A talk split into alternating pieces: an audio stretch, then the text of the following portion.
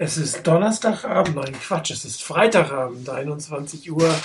Ihr hört die 33. Ausgabe des 49ers Fans und Webradio.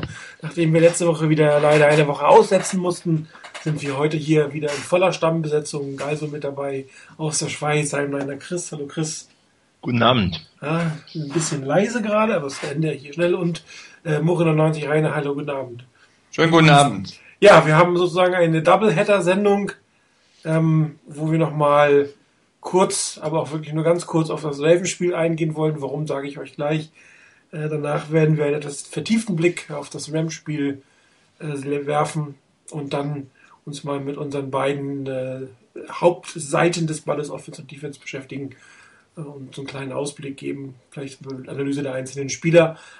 Aber die wichtigste Meldung zuerst, die wird euch nicht überraschen, die 49ers werden die Division gewinnen. Die NFC West zum ersten Mal seit dem Jahr 2002 werden definitiv in, in den Playoffs sein. Sieht auch sehr gut aus für ein Home Game und äh, wenn sie sich jetzt nicht ganz so doof anstellen, könnte es sogar für eine First Round bei reichen, was durchaus ähm, hilfreich sein kann. Und das freut uns alle sehr und ich glaube, wir haben alle extrem lange darauf gewartet und viele Leute, die uns äh, seit langem auf dem Board begleiten, ähm, haben noch nie quasi auf dem Board einen Playoff erlebt. Ich meine, einige von uns 2002 haben es auch mitgekriegt, aber das ist halt doch auch fast nochmal Neuland für uns. Und ähm, ja, ich glaube, wir sind alle stolz auf unser Team. Aber wir gucken in den Rückblick und der Einzige, ihr werdet es nicht glauben, der tatsächlich das Ravens-Spiel am Ende dann doch noch gesehen hat, ist Rainer. Und daher bitte ich Rainer kurz was zum Ravens-Spiel zu sagen bevor wir dann äh, mehr nach vorne gucken werden. Ja, da ich das Spiel auch nur im Condensed-Format gesehen habe, auch nur Condensed, ein paar Sachen, die mir dazu im Gedächtnis geblieben sind. Ähm, die Niners haben das Spiel verdient verloren.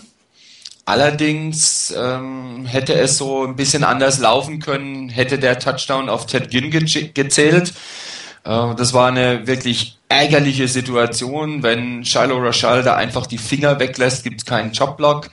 Und es gibt einen 79 Jahre Touchdown. Die Niners wären in Führung gegangen. Ich bin mir nicht sicher, ob sie dann das Spiel gewonnen hätten. Das ist nochmal eine ganz andere Sache. Aber es wäre auf jeden Fall nochmal, auf jeden Fall enger geworden. Ähm, so ist in Erinnerung geblieben, dass die Niners mit einer, mit einer O-Line gespielt haben, die eher einem Schweizer Käse ähnelte, mit, mit vielen großen Löchern drin. Ähm, neun Sacks gegen die Niners sprechen eine Sprache und zwar eine sehr deutliche. Und da sah die O-Line wirklich teilweise erheblich überfordert aus. Ähm, Sicherlich war der eine oder andere Sack oder wäre der zu vermeiden gewesen, hätte Alex Smith den Ball nicht so lange gehalten, aber da möchte ich ihm jetzt gar keine große Schuld dazu geben. Er war den ganzen Abend über, das ganze Spiel über unter heftigstem Druck, unter heftigstem Beschuss seitens der Ravens Defense. Ähm, das war schon sehr heftig. Und ich meine, dafür hat er mit 15 von 24 noch eine halbwegs erträgliche Arbeit geleistet. Die eine Interception kam kurz vor der Halbzeit, als er viel versucht hat, nochmal. Wäre nicht nötig gewesen, man hätte vielleicht ein Field Goal schaffen können noch, um da wenigstens noch auszugleichen. So aber hat es nicht ganz gereicht. Die möchte ich ihm aber nicht sonderlich ankreiden. In der Offense funktionierte das Laufspiel ansonsten auch überhaupt nicht. Ähm, Frank Gore mit 14 Runs für 39 Yards, das ist nicht wirklich berauschend. Kein Run über 9 Yards hinaus im Passspiel war für, war für mich Michael Crabtree ein wirklich guter Receiver. Auch er hatte zwar sechs Receptions, allerdings nur für 54 Yards. Und das zeigt auch, dass so tiefe Pässe, die, die deutlich mehr Yards bringen, nicht da waren. Mit einer Ausnahme, der Pass auf Ted Ginn, ähm, der dann zurückgepfiffen wurde. Das wären, glaube ich, 75 Yards oder sowas zum Touchdown gewesen oder sogar noch ein paar mehr. Aber ansonsten war das in der Offense doch, ähm, ich sag's mal so, ähm, deutlich unterdurchschnittlich, was die Niners geliefert haben. Ähm, sowohl was die Offense Line geboten hat, als auch was das Run Game dann geboten hat und auch im Passing Game war jetzt nicht so der große Bringer. 140 Yards Passing sind auch nicht sonderlich toll. Die Defense ihrerseits hat eigentlich, finde ich, im Großen und Ganzen ganz gut gehalten.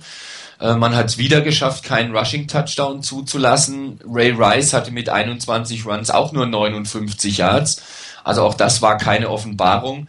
Man hat die ganz tiefen Pässe, die ich ein bisschen gefürchtet habe, ähm, auf Torrey Smith verhindern können. Der längste Pass waren, glaube ich, mal 22 Yards auf, auf Anquan Bolden.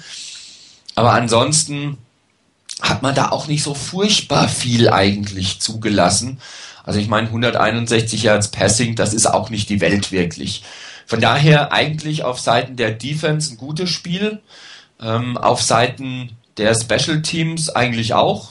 Ähm, Andy Lee wieder mit 48 Yards im Schnitt bei seinen fünf Punts. Und äh, David Akers hatte zwei Chancen zum Field Goal, die hat er verwandelt. Kickoff Returns waren okay mit einem Durchschnitt von 31 Yards von Ted Ginn. Das ist wirklich prima. Punt Returns gab es keinen einzigen, weil kein einziger möglich war. Und die Coverage-Teams haben ihre Arbeit geleistet.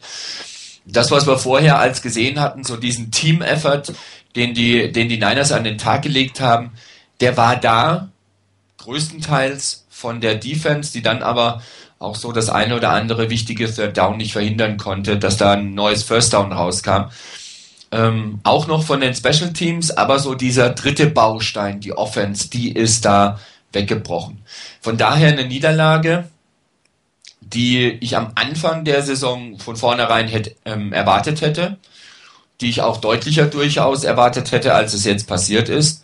Ähm, die Niners haben verloren, aber es war ein Spiel, ähm, Number Two Seed in der NFC hin, ähm, hin oder her. Ähm, es war das Spiel eigentlich, das die Niners am ehesten verlieren konnten und durften, wenn überhaupt weil es war ein Spiel an der Ostküste, es war ein Spiel Donnerstagabends, sonntags noch zu Hause gespielt, vier Tage später an die Ostküste. Es wäre schön gewesen, wenn die Niners gewonnen hätten. Es hat nicht gereicht, aber ich glaube, so wirklich weh tut's auch nicht. Das war noch eine Niederlage, die konnte man verschmerzen. Ähm, was mir bei den Statistiken aufgefallen ist, ich weiß nicht, Rainer, ob du da irgendwie das, das ob man das im Spiel gemerkt hat, der Leading Tackler war Isaac Sopoaga, sicherlich etwas ungewöhnliche äh, Konstellation. Die zweitmeisten Tackle dann Chris Culliver als Defense Back und die drittmeisten waren dann mit Ray McDonald wieder ein D-Liner. Das ist ja schon die extrem ungewöhnliche Verteilung. Konnte man irgendwie aus dem Spiel erkennen, woran das gelegen haben könnte? Ich habe es, wie gesagt, nur einmal so komplett durchgesehen. Ähm, von daher keine sonstige genaue Aussage dazu. Ein bisschen schien es mir teilweise so bei den bei den äh, Running Backs der, der Ravens, ähm, dass sie teilweise etwas zögerlich waren und, und nicht so richtig die, die Lücken attackiert haben, die dann auch zugegangen sind. Das könnte ein Grund dafür sein, dass Sopoaga und, ähm, und McDonald so viele Tackles hatten und da in der, List, in der, in der Liste vorne standen. Ähm, und dann kommt noch dazu, ich glaube, da war auch ich glaube, das war auch äh, von Sopoaga der Tackle, als ähm, Flacco bei einem Third Down von der 5 oder von der 6-Yard-Linie aus Quarterback Draw gespielt hat.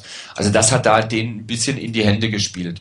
Ähm, ansonsten, ähm, ja, irgendwie die, die Linebacker hatten ein ganz ordentliches Spiel, aber irgendwie nicht das, was wir sonst so gesehen haben. Also die Linebacker der 49ers. So dieses, dieses sehr hohe Niveau, das sie sonst hatten, mit denen sie auch ihre Plays machen konnten, da kamen sie nicht so direkt dran.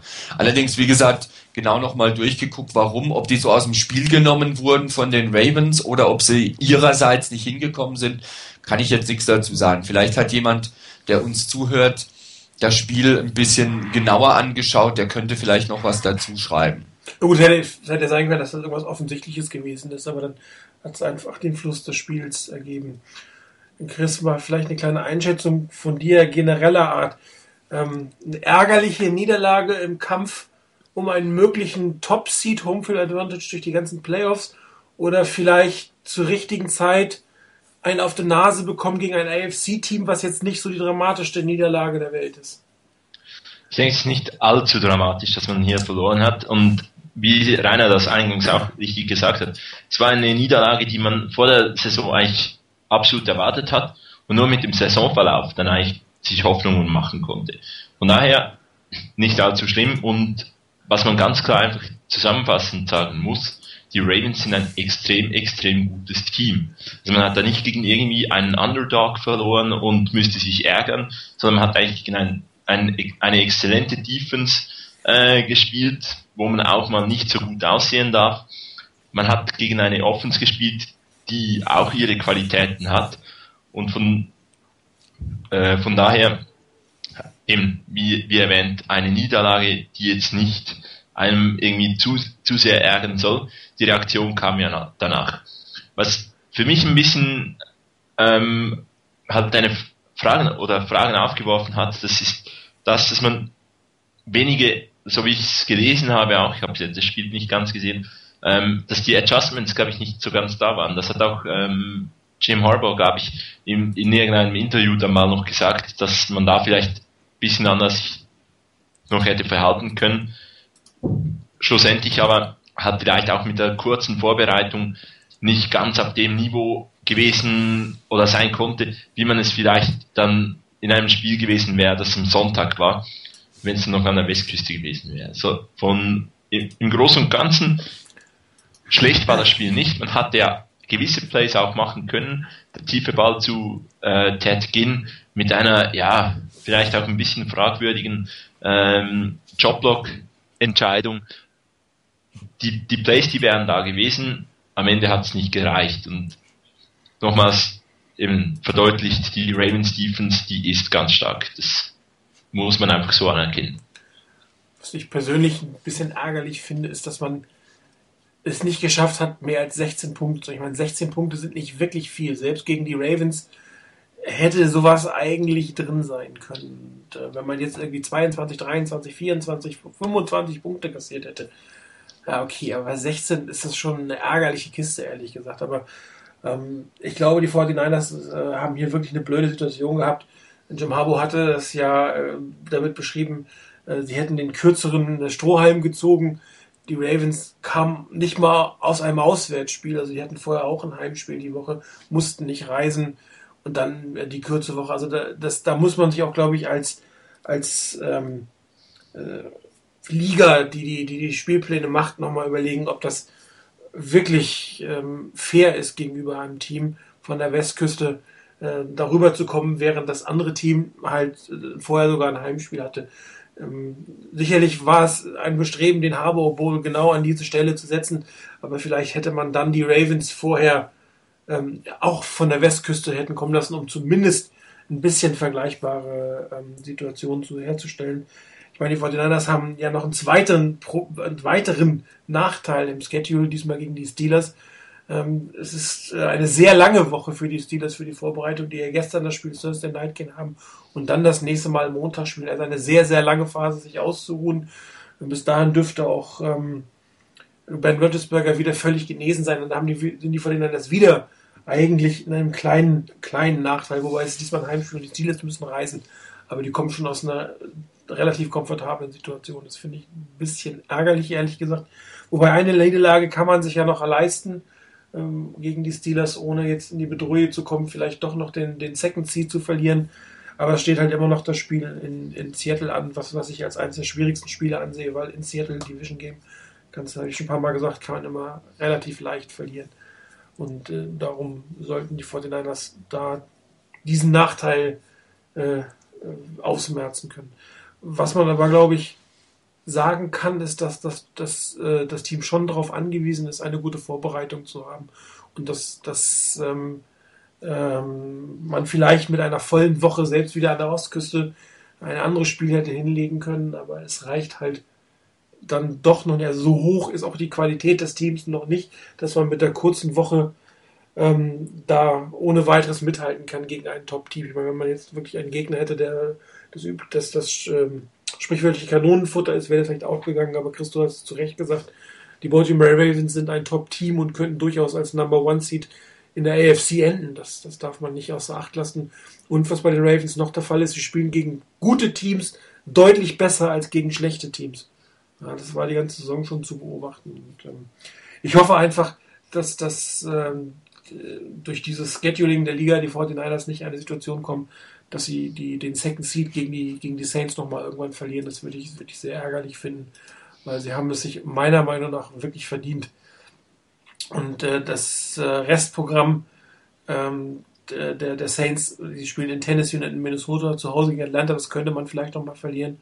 Ein Spiel haben sie noch. Also da wird nicht mehr viel an Niederlagen sein, was, äh, ähm, bei, den, bei den Saints ankommt. Das heißt, die Fortinanders müssen eigentlich durchweg gewinnen. Aber gut, das Thema ähm, Playoff-Seedings haben wir gleich nochmal im Speziellen. Dann würde ich sagen. Vielleicht äh, noch ein ganz ja. kurzes Rechenspiel. Und zwar, die Niners haben ein, in dieser Saison ein Spiel gewonnen, ein Spiel verloren, acht Spiele gewonnen, ein Spiel verloren, gewinnen jetzt acht Spiele und wir sind alle glücklich. Ah, das ist ein schönes Rechenbeispiel. Ja, ich glaube, irgendwie ist gesagt, ähm, die Chancen im Lambo Field mit einer Woche Vorbereitung sind höher als äh, das Spiel, ähm, wie heißt denn das Stadion für den Ravens inzwischen? Weiß ich gar nicht mehr. Ähm, mit einer kurzen Woche. Aber gut, das äh, werden wir hoffentlich ja noch sehen. MT Bank Stadium, glaube ich, heißt es. Egal. Also, ähm, ja, gehen wir eine Woche später. Äh, Chris, das Spiel gegen die Rams hast du aber gesehen, oder?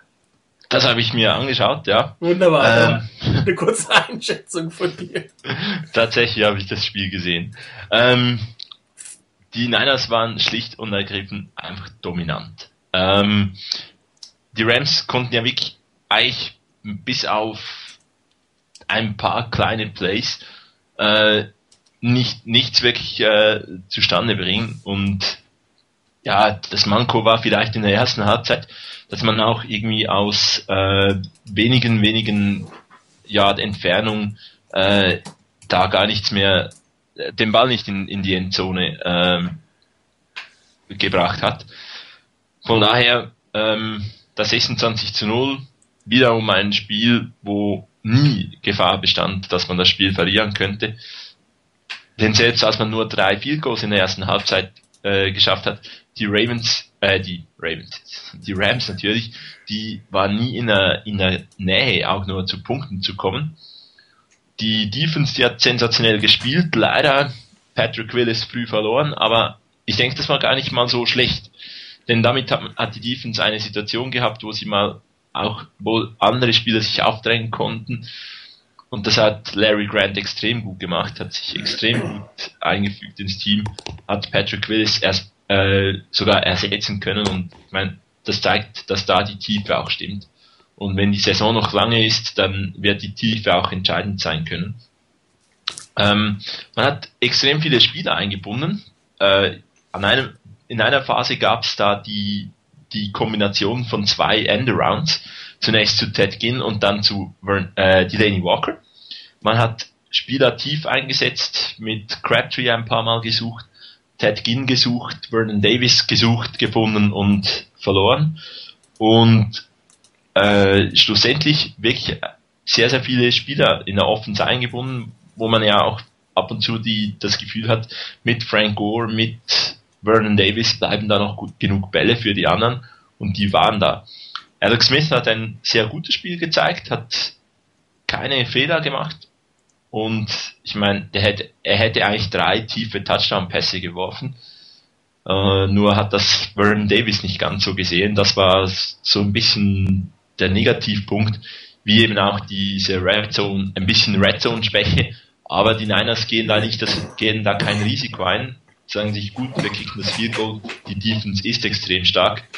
Wenn man in, dieser, in diese Defense schaut, kommen da nachher sicherlich auch noch äh, dazu dann war, sind da einfach auch absolut tolle individuelle Spieler, die die kleinen Dinge extrem gut machen.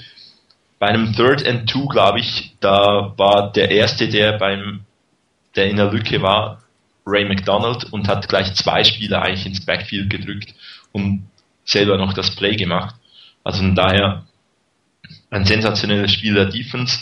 Als die, als es so aussah, als ob die Rams nun mit einem sehr starken Play von Brandon Lloyd wieder ein bisschen Aufwind bekommen könnten, ist da halt mein Lieblingsspieler Dashan Goldson äh, da. Holt sich die Interception, jubelt dann etwas, etwas übertrieben in, nach der Ansicht der No Fun League und kriegt halt die Strafe, aber na gut, man hat dann am Ende, glaube ich, im danach folgenden Drive einen Touchdown gemacht, von daher hatte man noch 15 Offensive Yard mehr als vorhin schlussendlich dominantes Spiel. Man hat nicht wirklich viel zeigen müssen. Und wenn man so ein bisschen noch was Negatives sehen möchte, das Running Game fand ich nicht wirklich extrem äh, explosiv, nicht so äh, quick wie sonst öfters. Auch wenn natürlich Frank Gore nun der all-time leading NFL Rusher ist der 49ers, äh, um da auch äh, Joe Perry gerecht zu werden. Ähm, sicherlich auch ein toller Meilenstein, Playoffs zu sichern und auch diesen äh, Rekord noch zu brechen. Ja, beim Laufspiel habe ich äh, letzten Spielen den Eindruck, dass man da eher wieder auf die Basics zurückgeht, nachdem man ja doch sehr dominant ähm, ab dem dritten Spiel im Laufspiel agiert hat mit diesen ganzen ähm, Heavy Packages. Davon ist Jim Harbaugh ein bisschen zurückgegangen. Funktioniert ja auch so einigermaßen. Man muss nicht immer 120, 130 Yards ähm, erwerfen, erlaufen in diesem Fall und äh, er versucht meiner Meinung nach wieder mehr äh, traditionell zu spielen, um, um zu zeigen, wir können auch anders. Und er setzt auch ähm, Elemente ein, ähm, nicht zum Spaß, aber um die Defense dazu zu bringen, ähm, ein bisschen nachzudenken, ja, es anders zu machen. Jetzt bauen sie das auch noch ein und jetzt machen sie dieses noch, dann spielen sie jenes noch und wenn es dann sein muss, steht er wieder mit seinen Heavy Packages und macht das Laufspiel, was wir in den Spielen zwei bis, bis acht oder bis neun relativ gut gesehen haben. Ich meine, Frank Gore nähert sich den 1000 Yards, ist ja nicht so, äh, dass er jetzt wenig hat, aber es sind halt nicht mehr diese ganzen dominanten Dinge da, wobei immer noch einige wirklich sehr, sehr schöne Laufspiele auch dabei waren, wo man sieht auch, welchen Wert ähm, Bruce Miller inzwischen für das Team hat, der exzellente Blocktechnik hat, der die Winkel ausgezeichnet bekommt und, und da Frank Gore sehr viel hilft, aber ähm, man versucht hier, glaube ich, also hat man so den Eindruck, sagt zumindest, auch nochmal wieder ein bisschen eher konservativ zu spielen und auch was du gesagt hast bei dem Thema Red Zone, dass da die, die 49ers, also ich hoffe, es ist der Grund, dass sie nicht so viel zeigen wollen, weil äh, für, für einen Playoffs-Anwärter, beziehungsweise einen Anwärter, der mehr als nur die Playoffs will, vielleicht noch was erreichen will in den Playoffs, ist die Ausbeute in Red Zone einfach grauenhaft. Das ist einfach viel, viel, viel zu schlecht. Und damit wird man, also mit so einer Ausbeute wird man gegen Teams wie die Saints und, und gegen die, die Packers nicht gewinnen. Da wird man einfach nicht genug Punkte machen, wenn man in solchen Situationen nicht mehr als ein Field Goal herausziehen kann. Weil gegen die Rams und gegen die Cardinals und wie sie alle heißen, hilft es einfach oder reicht es einfach, weil die Defense in der Lage ist, den, den Gegner aufzuhalten. Und äh, man muss aber definitiv in den Playoffs mehr rausholen, mehr aus den aus wieder mehr aus dem Laufspiel und vor allen Dingen mehr aus der Red Zone. Aber Jim Harbaugh hat uns ja immer wieder überrascht, indem er doch was aus dem Hut gezaubert hat oder wo dann ein einzelner Spieler plötzlich äh, eine wirklich fantastische Leistung gezeigt hat, also aus einem kurzen Play. In diesem Fall war es Kyle Williams mit seinem Touchdown. Absolut faszinierend, einen Tackle gebrochen und dann von Gang 2 in Gang 7 und einfach mal allen davongelaufen. Und äh, so, so kommen, bekommen natürlich auch Quarterbacks Statistiken wie ein Aaron Rodgers, der macht ja auch nicht nur 70, 80 Yard Pässe durch die Luft, sondern seine Receiver fangen einen 20 Yard Pass und machen dann 80 Yard Touchdown daraus außer Tom Brady vor ein paar Jahren, der wirklich das mit den langen Bällen gemacht hat, ist es ja oft Yard after Catch, wie Quarterbacks zu ihren extrem guten äh, Passing-Zahlen kommen. Und äh, du hattest es am Anfang schon erwähnt, ähm, dass man durchaus so einen dritten langen Touchdown-Pass hätte werfen können. Ich habe aber zum Thema Vernon Davis nachher, wenn wir auf die Offense eingehen, nochmal extra was vorbereitet, seine, seine Stärken und Schwächen, also was er kann und was er nicht kann. Aber was, was wirklich aufgefallen ist, ähm, und darum mache ich jetzt, ich habe hier mal kurz ein Mini-Bild, was ich schon mal reinbringe, muss ich das Play nur finden. Ähm, na, wo sind wir denn hier? Da ist es.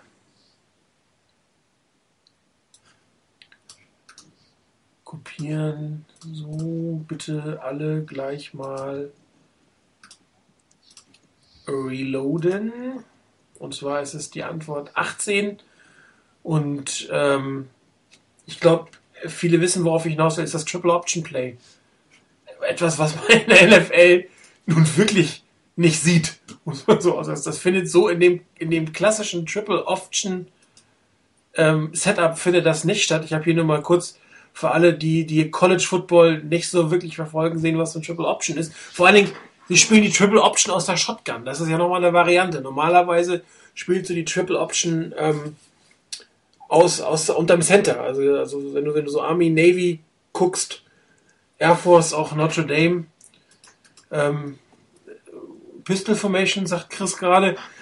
Äh, tatsächlich, er steht direkt hinter. Also es ist eine Pistol Formation. Das ist also nochmal noch ein Element eigentlich mehr in dieses, äh, in dieses Play hinein. Und was man auch sieht, dass Frank Gore und Kendall Hunter gleichzeitig auf dem Feld stehen. Natürlich eine absolut Albtraumkombination. Und dann spielen sie tatsächlich die Triple Option. Triple Option heißt, ähm, der Quarterback, äh, man sieht es im Bild 3, ähm, spielt oder äh, tut so oder überlegt, ob er den Fullback. Normalerweise ist die erste Option Fullback. In diesem Setup gibt es keinen Fullback, trotzdem ist das die First Option. Ähm, welchen Read er jetzt genau macht, ist aus diesem Bild relativ schwer zu sehen, aber er macht im Prinzip einen Read, ob es eine Chance gibt, dass der Fullback, beziehungsweise nicht mal Kendall Williams, hier mindestens fünf Yard erzielt, je nachdem, wie das Blocking ist. Wenn er das nicht macht, ähm, zieht er den Ball wieder raus, was man im Bild 4 sieht. Ne? Er nimmt den Ball weg.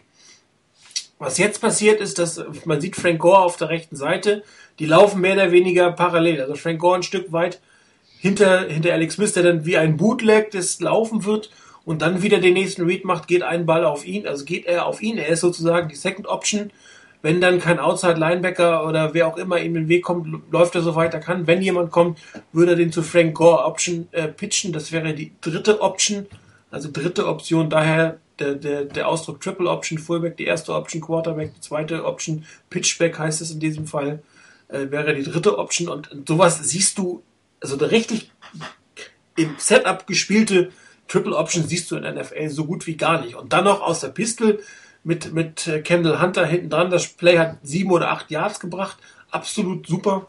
Und das, da denken irgendwie ähm, Offense-Koordinatoren drüber nach.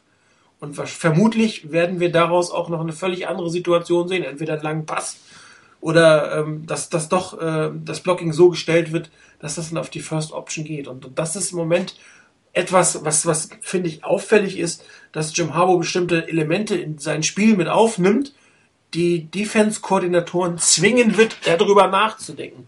Weil die wissen auch, dass das keine einmalige Aktion ist und dass sie diese, diese Pistol-Triple-Option-Formation nicht nur dieses eine Mal mit diesem einen Play haben werden.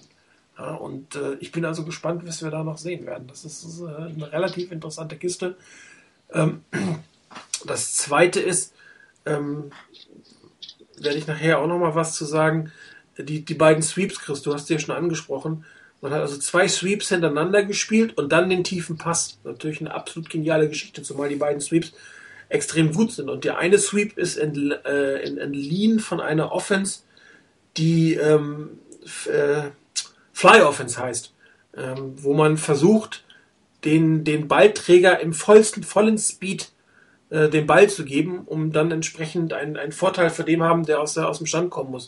Und das hat man in dem Moment auf, Tret, äh, auf, auf Fred, Fredgin, genau, Tedgin gemacht, während der Option, der, der, der Sweep oder der Endaround auf ähm, Delaney Walker etwas anders designt ist. Aber das würde ich dann gleich nochmal drauf eingehen wollen, die Kombination aus diesen beiden Spielzügen, die wirklich aber auch wieder Elemente von bestimmten anderen Offenses als der West Coast Offense enthalten, die die, die ähm, Defense zwingt, darauf zu reagieren. Ansonsten, ähm, Alex Smith hat meiner Meinung nach ein, ein nahezu fehlerloses Spiel gemacht.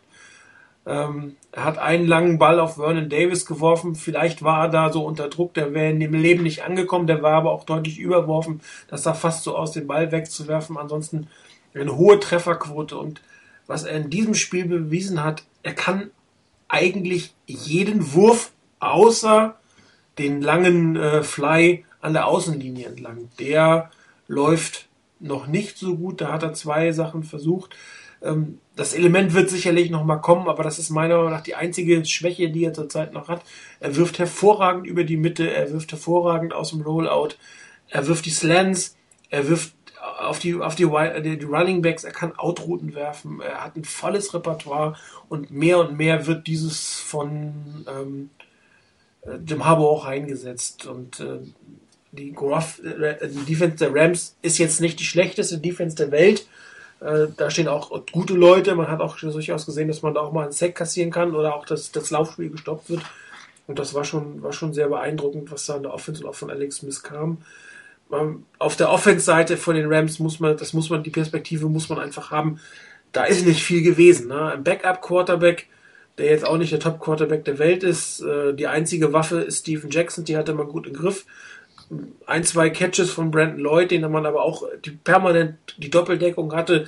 Das waren ähnliche Formationen und, und ähm, Übergaben, wie man sie damals bei den Lime-Spielen gegen Calvin Johnson gemacht hat, sehr stark auf den wirklich einen Top-Wide Receiver äh, konzentriert und auch versucht, sich nicht von dem schlagen zu lassen. Und äh, Christoph hat es auch erwähnt, äh, der, der Ausfall von Patrick Willis war in diesem Spiel kaum zu sehen. Und ähm, wenn er schon ausfallen muss, dann in so einem Spiel. Und Larry Grant hat, glaube ich, auch fast einen neuen Con Contract gerechtfertigt mit dem, was er da hat. Ich habe nachher noch den Sack von ihm. Es war nicht unbedingt nur eine Individualleistung von ihm, es war auch ein super Play, wie es designt ist, aber da haben wir einen sehr guten dritten Inside Linebacker. Also man kann schon fast sagen, ähm, der, der Backup kann zumindest kurzfristig fast adäquat einsteigen. Und das hat mir eigentlich sehr, sehr, sehr gut gefallen. Und man hatte nie das Gefühl, dass die 49ers da wirklich in Bedrängnis kommen. Wobei generell finde ich solche Spiele an sich nicht spannend, wo der Gegner so gut wie keine Punkte machen kann. Da muss man sich dann eher auf das Footballerische äh, konzentrieren. Und darum, dafür habe ich auch ein paar Plays nochmal, wie, wie die 49ers designen, wie sie an das Playcalling herangehen. Das macht einfach Spaß mit. Rainer. Ja, zum Spiel bei äh, der Niners gegen die Rams gibt es, glaube ich, kaum noch was extra zu sagen, außer dem, was ihr schon gesagt habt. Ähm, es war so ein Spiel, wie schon das eine oder andere gab von den Niners, nämlich ein Spiel, bei dem du nie das Gefühl hattest, die Niners könnten das verlieren. Dazu war auf der einen Seite die Defense der Niners viel zu stark für diesen doch zugegebenermaßen sehr, sehr schwachen Gegner. Man hat die oder mit die gefährlichsten Waffen der, der Rams in den letzten Wochen, nämlich Steven Jackson und Brandon Lloyd, aus dem Spiel genommen. Dieser eine Catch für 34 Yards ähm, geschenkt. Ähm, ansonsten ging da nicht viel. Brandon Lloyd hatte außer diesem einen Catch keinen einzigen.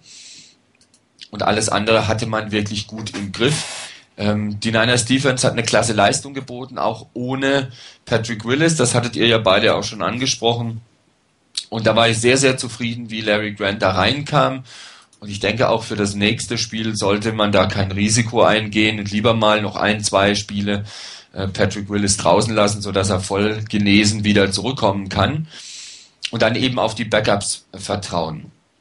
Ähm, was die Offense angeht, Alex Smith hat für mich ein klasse Spiel geliefert und gefühlt hat er auf jeden Fall drei Touchdowns geworfen. Denn das Ding auf, ähm, auf Vernon Davis, das muss ein Touchdown werden.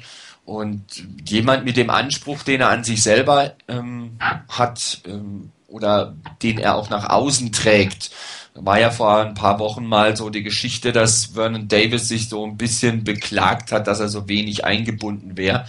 Dann muss er das auch bringen. Das hat er nicht gebracht und das war sehr, sehr ärgerlich, weil das war ein wunderschönes Play.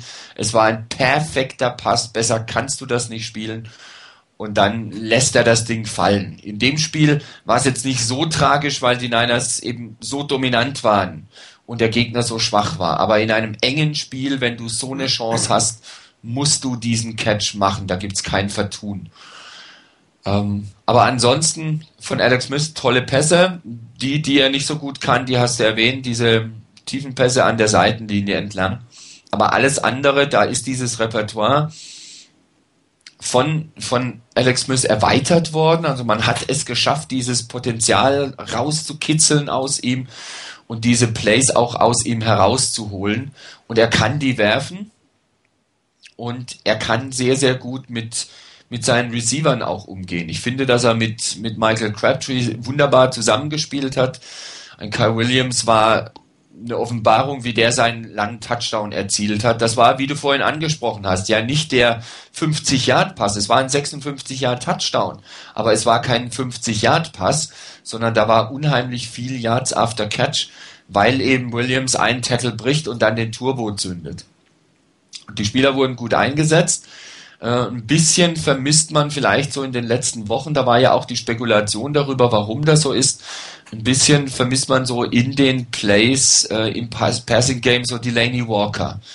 Und ähm, ich hoffe, dass es so ist, wie ich da eine Vermutung gelesen habe, dass man Walker so ein bisschen raushält im Moment. Also so ein bisschen aus dem Fokus herausrückt, um mit ihm dann in den Playoffs dann wieder, um ihn in den Playoffs wieder stärker in den Fokus hineinzubringen. Ich hoffe, dass es das ist und dass es keine anderen Gründe gibt dafür. Ähm, ein bisschen scheint es mir auch so zu sein für die, für die Pässe, ähm, für die, für die Running Backs so in die, in die Flats hinein, so ein Screen Pass auf, auf einen Running Back. Würde ich mir ein bisschen häufiger wünschen mal wieder. Das war teilweise ein bisschen übertrieben, hatten wir das ja auch schon gesehen. Ähm, ich würde es mir wünschen, dass vielleicht ein bisschen häufiger noch passiert. In letzter Zeit war es mir persönlich ein bisschen wenig, diese Option so zu nutzen. Aber ansonsten, es war ein gutes Spiel, ein bisschen Sorgen beim Laufspiel, nicht unbedingt wegen Frank Gore, ähm, aber so was danach kam. Also ein Kendall Hunter mit fünf Runs für vier Yards und ein Anthony Dixon mit drei Runs für zwei Yards, das war mir persönlich ein bisschen zu basic, was da gelaufen wurde. Da hätte ich mir schon gewünscht, dass ein bisschen mehr da noch kommt. Aber ansonsten, wie gesagt, das war so ein Spiel, bei dem ich auch das Gefühl habe, dass die Niners nicht wirklich mehr zeigen wollten. Ich glaube, wenn die Niners so richtig aufgedreht hätten nach dem Motto so, ähm, den ähm, verhauen wir mal den Hintern, ich glaube, da wären die Rams, äh, die Rams mit, mit 40 oder 50 Punkten nach Hause gefahren, ohne die Chance zu haben, einen Punkt zu machen. Ich meine, sprich Bände, wenn, wenn man liest, dass die Rams kein einziges Mal über die 38-Yard-Line der Niners kamen. Also mit 38 Yard Linie, das war die, das weiteste, wie sie kamen. Selbst wenn du von da aus ein Field Goal versuchen würdest, das sind dann äh, 56 Yards Field Goal und das ist kein automatischer äh, Treffer. Und das ist schon auf der Seite der Niners klasse, wie die Defense gespielt hat. Aus Sicht der Rams würde ich sagen, ist es beängstigend. Nicht, weil die Niners so schwach wären. Natürlich ist es eine starke Defense. Aber hier wirklich gar nichts zustande zu bringen, näher hinzukommen. Das ist schon richtig beängstigend für die Rams. Das braucht uns aber nicht zu interessieren. Ich denke, die Niners haben verdientermaßen die NFC West geholt und damit auch ganz sicher ein Heimspiel in den Playoffs. Ob es zum Number Two Seed reicht, wird man sehen. Ähm, ich denke aber, in erster Linie ist wichtig, die Niners sind drin und ich würde mir trotz allem, auch wenn der Number Two Seed sicherlich verlockend ist, ich würde es mir wünschen, dass man gerade so auch in der Defense, auch in der D-Line durchaus ein bisschen häufiger die Backups sieht. Ähm, das hatten wir schon vor ein paar Wochen schon mal. Mir ist es ein bisschen viel, wie die Starter spielen. Also ich hätte auch nichts dagegen gehabt, wenn die Starter ein bisschen früher dann rausgegangen wären, auch in der Offense durchaus. Ähm, so war es okay. Ähm, die Niners haben einen sicheren Sieg nach Hause gefahren, haben die NFC West gewonnen und wir können uns auf noch mindestens fünf Spiele der 49ers freuen. Ja, wahres Wort. Aber die haben ja die Schätze gehört, fünf sind sind acht. Hm? Ja, ja, schon klar. Aber ich sagte ja mindestens fünf. Genau. Ja, äh, ich hatte jetzt mal auf den Programmpunkt gesetzt, dass, äh, oder auf, auf, nicht auf den Programmpunkt, ich habe die Programmpunkte gesetzt, ähm, dass wir uns vielleicht nochmal intensiv, etwas intensiver mit der Offense und der Defense auseinandersetzen, ähm, warum die 49ers vielleicht im Moment so gut sind, wie sie sind, ähm, was, was deren, was die Stärken sind, was die Besonderheiten sind. Ähm, da habe ich extra die Defense mal ein bisschen nach vorne gesetzt auf der Tagesordnung, weil wir sie eigentlich äh, etwas vernachlässigen, sagen wir. Sie reden sehr viel über, äh, über, das Laufspiel und sehr viel über Alex Smith und die Drops von Vernon Davis. Das werden wir sicherlich gleich im nächsten Programmpunkt auch machen. Aber die Defense ist, das ist schon fast unheimlich. Ähm, ich habe das mal ausgerechnet. Seit der Bye Week haben die 49ers da hat die 49ers Defense neun Punkte pro Spiel zugelassen. Der Gesamtschnitt ist 13,4, glaube ich, zurzeit. Und seit der Bye Week sind es neun Punkte. Äh, das, das muss man sich mal reinziehen. Das ist schon absolut unglaublich eigentlich. Und ähm, was glaubt ihr denn, woran es dann liegt, dass die, ich meine, das Personal ist jetzt nicht so unglaublich viel anders als letztes Jahr. Was ist es denn? Rainer, was ja, das, na, dass sie anders eingesetzt werden dass sie Gesundheit oder was auch immer das war. Das war ein ähm, quietschender Stuhl. Ah, okay, gut.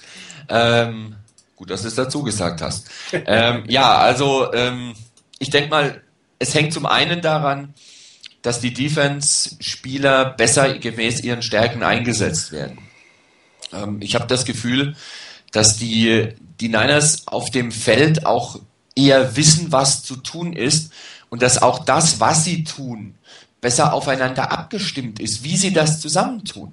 Das ist ja jetzt nicht so, dass da ein oder zwei absolute Superstars so total herausragen, dass die sämtliche Plays machen, ähm, sondern das ist einfach, dass das ganze Team zusammenarbeitet. Und es gab natürlich gegenüber letzter Saison durchaus ein paar Änderungen. Ich meine, ist ja nicht so, dass da gar kein Neuer dabei ist. Ähm, ich denke, ein Dante Whitner tut gut, ein äh, Carlos Rogers tut dem Team wirklich gut. Ähm, ein Aldon Smith bringt ähm, mal ein paar neue Qualitäten, andere Qualitäten rein, die wir so nicht hatten. Aber ich denke mal, man kann vor allen Dingen an so jemanden wie zum Beispiel an Isaac Sopuaga das ein Stück weit festmachen. Äh, ich hatte ja vor der Saison so ein bisschen die Befürchtung, dass Sopuaga auf Nose Tackle nicht so wirklich bestehen kann, weil das, was er bisher gezeigt hat, das war nicht so der Bringer, habe ich das Gefühl. Aber plötzlich spielt er die Position richtig gut. Und er ist keinerlei Schwachpunkt an der Stelle. Und irgendwo frage ich mich, woran das liegen kann. Das kann nicht einfach nur daran liegen, dass er ein Jahr älter geworden ist, sondern das muss für meine Begriffe auch daran liegen, dass er besser eingesetzt wird. Dass er gemäß seiner Stärken passend eingesetzt wird. Dass auch die Spieler, die zusammenarbeiten, so zusammenarbeiten, dass es am Schluss auch was erbringt. Dass tatsächlich was, ähm, was dabei rauskommt. Wir hatten ja letztes Jahr auch häufig ähm, bei der Defense von Greg Manuski ähm, bemängelt, dass so wenig Blitzes gespielt wurden. Ähm, die Niners spielen dieses Jahr, habe ich das Gefühl, auch nicht so furchtbar viele Blitzes. Aber wenn ich mir das angucke, sie schaffen es häufig mit drei oder vier Mann, ähm, zumindest Druck auszuüben. Gegen die Ravens hat das nicht geklappt. Aber ansonsten schaffen sie es doch gegen sehr viele Gegner noch Druck auszuüben. Sie kommen nicht unbedingt dann zum Sack, aber sie, sie schaffen eine Drucksituation, die es dem gegnerischen Quarterback wieder schwieriger macht, seine Leute zu holen. Und sie schaffen es trotzdem noch gegen den Lauf gut hinzukommen. Und ich denke, da steckt vieles dahinter, wie die Defense spielt. Nicht, dass da einfach dieselben Leute da sind. Wenn die genauso eingesetzt würden wie letzte Saison, wäre es auch nicht viel anders. Aber irgendwo scheint es wohl anders eingesetzt zu werden, anders zusammenzuspielen und besser zusammenzuspielen. Und es passt zusammen. Und ich denke, da hängt viel damit oder hängt vieles dran. Auch das, was ich vorhin schon mal erwähnt habe, von wegen dieser Team-Effort, von den drei Teilen, die es in der Mannschaft gibt. Auch innerhalb der Defense ist es ein Team-Effort. Natürlich ist jemand wie ein Patrick Willis da, der, der ein absoluter Top-Linebacker ist. Natürlich haben wir auch auf anderen Positionen durchaus gute Leute. Aber ich denke, was das Team stark macht, ist, dass die Defense passend eingesetzt wird auf den Gegner und auf das, was kommt und auch ein Stück weit vorbereiteter wirkt auf das, was kommt. Und ich denke, da hängt viel, viel damit zusammen, wenn du entsprechend richtig eingesetzt wirst. Ja, ich habe mir gleich mal hier einen Defense Play rausgesucht. Ähm, aus, dem, aus dem ersten Quarter, glaube ich. Äh, es ist die Antwort Nummer 27. Bitte alle einmal reloaden. Äh, man sieht die Situation, es ist Dritter und 13. Und äh, hier sieht man so ein Stück weit, was du gesagt hast, Rainer, das mit den Blitzen, das ist eigentlich gar nicht so unbedingt das Ding der 49ers. In der Regel haben sie einen drei oder vier Mann Pass Rush. Aber wer diesen Pass Rush macht und wie er denn kommt, das ist so ein Stück meiner Meinung nach Geheimnis des Erfolges. Ne? Es ist, ähm, und man sieht nachher am Ende, hier muss Filmstudy ähm, gewesen sein, weil man doch relativ gut gelesen hat, was jetzt kommt. Ähm, man sieht auch, wenn man euch das mal im Bild 1 anguckt, die Defense steht alle aufrecht. Ne? Das sind erstmal alle oben. Ja, sie gucken sich das an, was sie da machen. Da hat noch keiner die Hand auf dem Boden. Da beginnt jemand langsam in Motion zu gehen im Bild 2, dann, dann stretcht die Defense ein bisschen, dann geht, ich glaube, auch mit Brooks geht man ein bisschen an die Linie. Jetzt haben die ersten beiden den Hand auf dem Boden. Dann geht also Brooks nochmal ein bisschen runter, die Hand nimmt aber trotzdem nicht. Ähm, so, und im Moment des, des Snaps hast du tatsächlich nur zwei offiziell Down Linemen, die die Hand auf dem Boden haben. Und wenn ihr euch das Bild 5 anguckt, ja, da sieht das so aus, als wenn der Blitz kommen würde. Drei D-Liner kommen, in, links kommt ein Inside-Linebacker und rechts steht ein Outside-Linebacker, wobei der, wenn man, wenn man das Bild 6 sieht, dann doch nicht blitzt. Also es ist kein Blitz, sondern es ist ein klassischer Viermann Pass Rush, den man vorher so ein bisschen ähm, versteckt hat, wer dann tatsächlich kommt. Ähm, fünf, sechs Leute machen den Schritt nach vorne, gehen dann aber im Prinzip wieder zurück und dann spielt, äh, spielt AJ Feely den Screen. Ähm, auch das ist natürlich extrem hilfreich, dass man gegen den Screen jetzt nicht wie so ein bekloppter Block äh, blitzt, dann hast du ordentlich verloren. Und obwohl, ne, wenn ihr im Bild 7 sieht, da ist der Pass gefangen, da sind 1, 2, 3 Offense-Liner und an einen Wide Receiver, also vier im Prinzip gegen drei 49ers, die da blocken. Und ähm, dann setzt sich Alden Smith durch. Und zwar Alden Smith, das ist in diesem Fall die Besonderheit meiner Meinung nach des Plays, kommt nämlich nicht zum Blitzen. Beim dritten und lang schicken sie ihren Sackmaster nicht zum Blitzen. Der macht nämlich nur einen Schritt vor, geht dann wieder zurück, rechnet keine Sau mit, setzt sich gegen zwei D-Liner durch und macht den Tackle. Absolut hervorragend gespielt. Super angedeutet den Blitz. Ähm, die Rams haben, sind in den, in den Nicht-Blitz haben sie äh, das Screen Pass, den Screen Pass gespielt. Der kann in der Regel nicht so wirklich funktionieren. Und dann macht auch noch der äh, den Tackle, ähm, der eigentlich oder mit dem jeder recht, dass das äh, rechnet, dass der Pass Rush kommt. Und diese, diese, diese Flexibilität, diese Unwissenheit der Defense, was eigentlich passiert, das ist so ein Stück weit meiner Meinung nach das Geheimnis des Erfolges. Man sieht das gleich. Ich habe den Sack von, von, von Grant noch, Larry Grant noch dabei. dass das äh, wird dieser Effekt nämlich deutlich, dass die 49ers oder dass die Offense sich darauf rein, einspielen, dass nur drei oder vier Mann überhaupt den Pass Rush machen.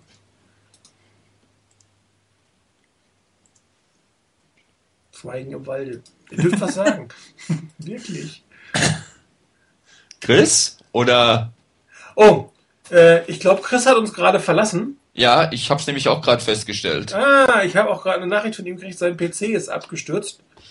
Äh, Dann soll er ihn nicht auf die Kante vom Schreibtisch stellen. Genau. Unglaublich. Aber mal gucken, bis er wieder. Ah, jetzt, jetzt sehe ich ihn. Jetzt können wir ihn. Also ich äh, bitte. Also ich um, sehe ihn online. Ja, ich, ich, sehe äh, bitte kurz um Geduld. Das müssen wir den. Ich kann es ja mal versuchen zu überbrücken. Gerade mit dem Play. Ähm, das, was ich vorhin meinte, die Spieler so einzusetzen, dass sie effektiv sein können. Dass sie dem Gegner einfach auch etwas bieten, ähm, wo der vielleicht nichts mit anfangen kann oder was er komplett falsch einschätzt. Ähm, ich kann mich an eine Szene erinnern, die hatten wir, glaube ich, auch im, im Webradio und die hatte dann hinterher bei NFL.com, ähm, bei NFL Network auch Brian Billig. Äh, das war eine Szene im Spiel gegen die, gegen die Lions. Und äh, da ging es auch darum nach dem Motto, äh, da hatte Brian Billig auch gemeint, ja, bei dieser Defense, ich weiß jetzt gar nicht, was das für eine ist. Also ich weiß nicht, wie ich die benennen soll, weil die stehen alle aufrecht und laufen so gelangweilt durch die Gegend ähm, dieses Verschleiern dessen, was kommt und dann doch was Überraschendes bringen. Und gerade das, was du gemeint hast, so beim, beim dritten Down, wo jeder denkt, naja, der Passrusher, den sie haben, der, der die meisten Sacks macht, nämlich Aldon Smith, der wird jetzt kommen, der macht auch noch einen Schritt nach vorne im ersten Moment.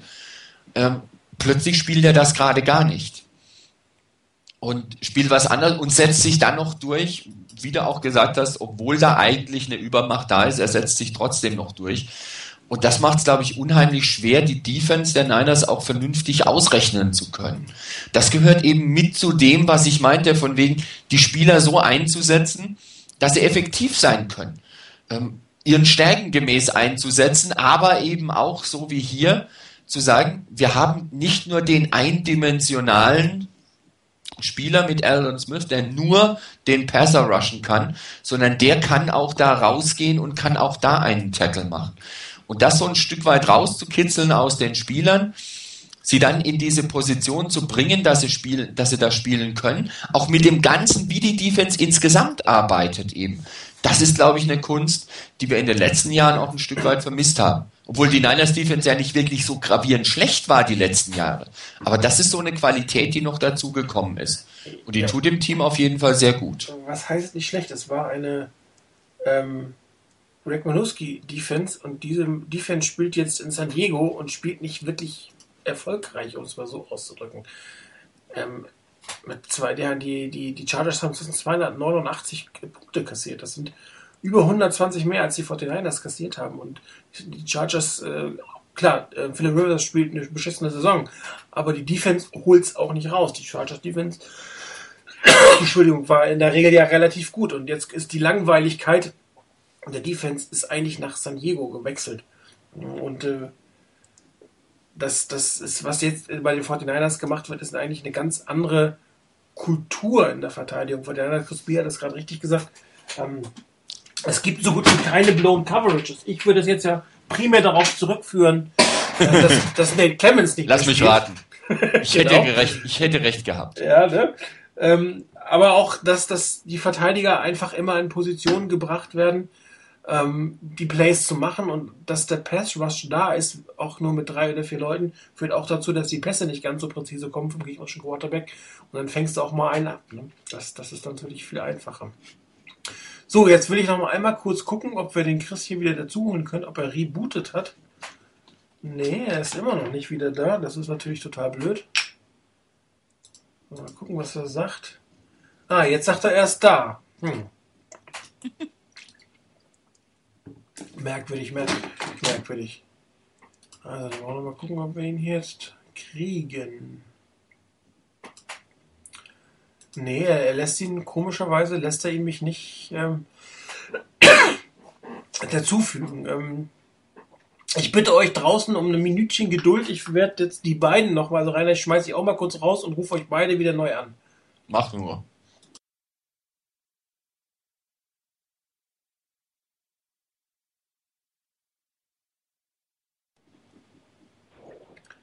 Chris? Jo, Ah, wunderbar. Rainer?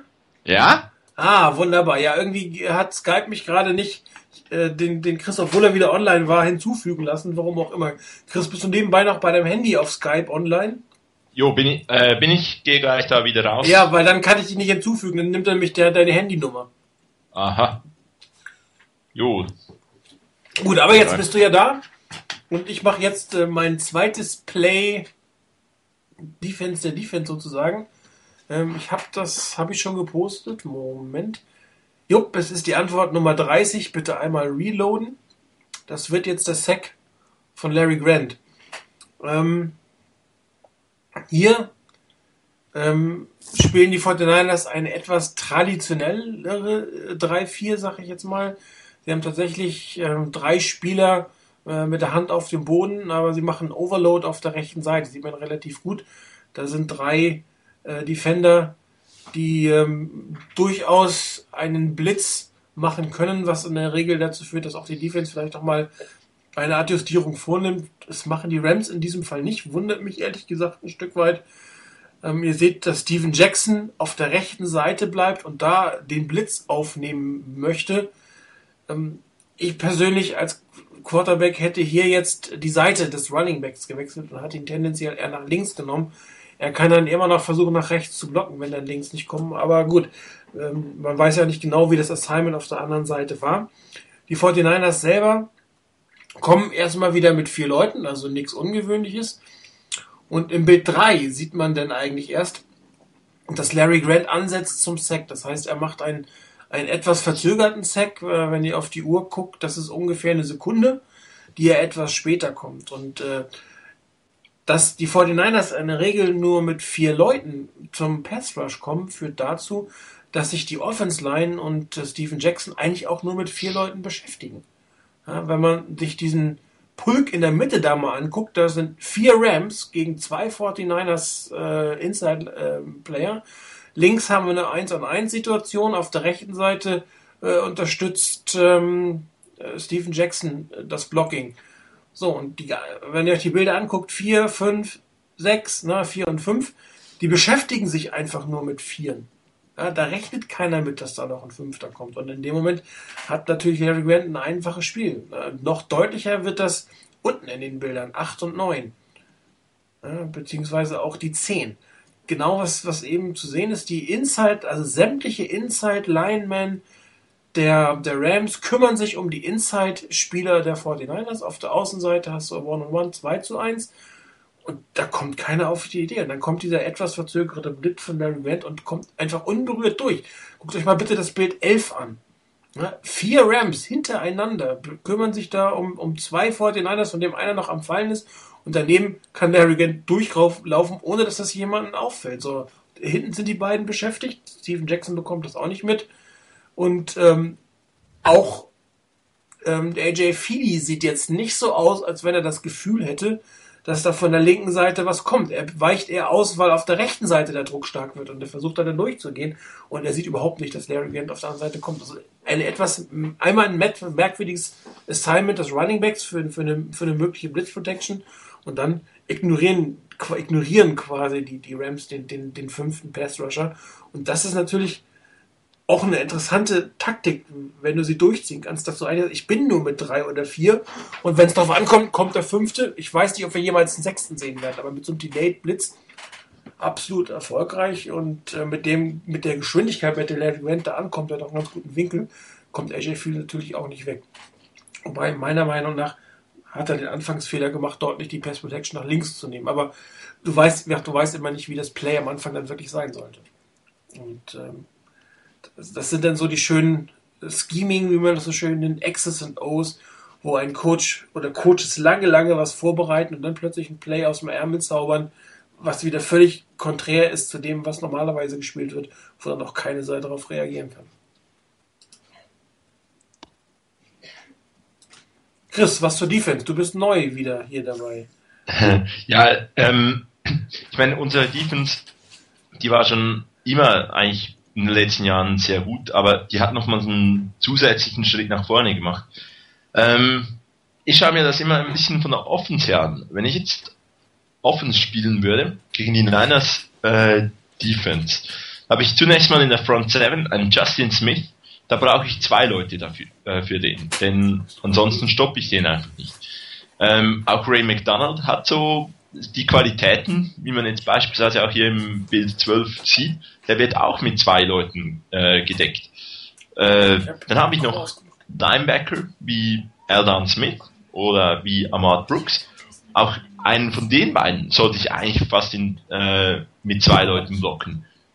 Und irgendwo, irgendwo habe ich keine Block. Äh, sind entweder unglaublich viele Spieler am Blocken, dann wird es für, für die Coverage einfach, oder ähm, irgendeiner wird durchkommen und es wird Druck geben auf den Quarterback. Und äh, von dem her, diese, die, dass die Niners Defense diesen Schritt nochmals gemacht hat, denke ich, liegt speziell daran, dass man individuell vielleicht an gewissen Orten ein Upgrade gefunden hat, aber vor allem auch individuell die, die in den Plays besser agiert. Ich denke, man sieht äh, Eldon Smith, der mittlerweile 9,5 Sacks hat.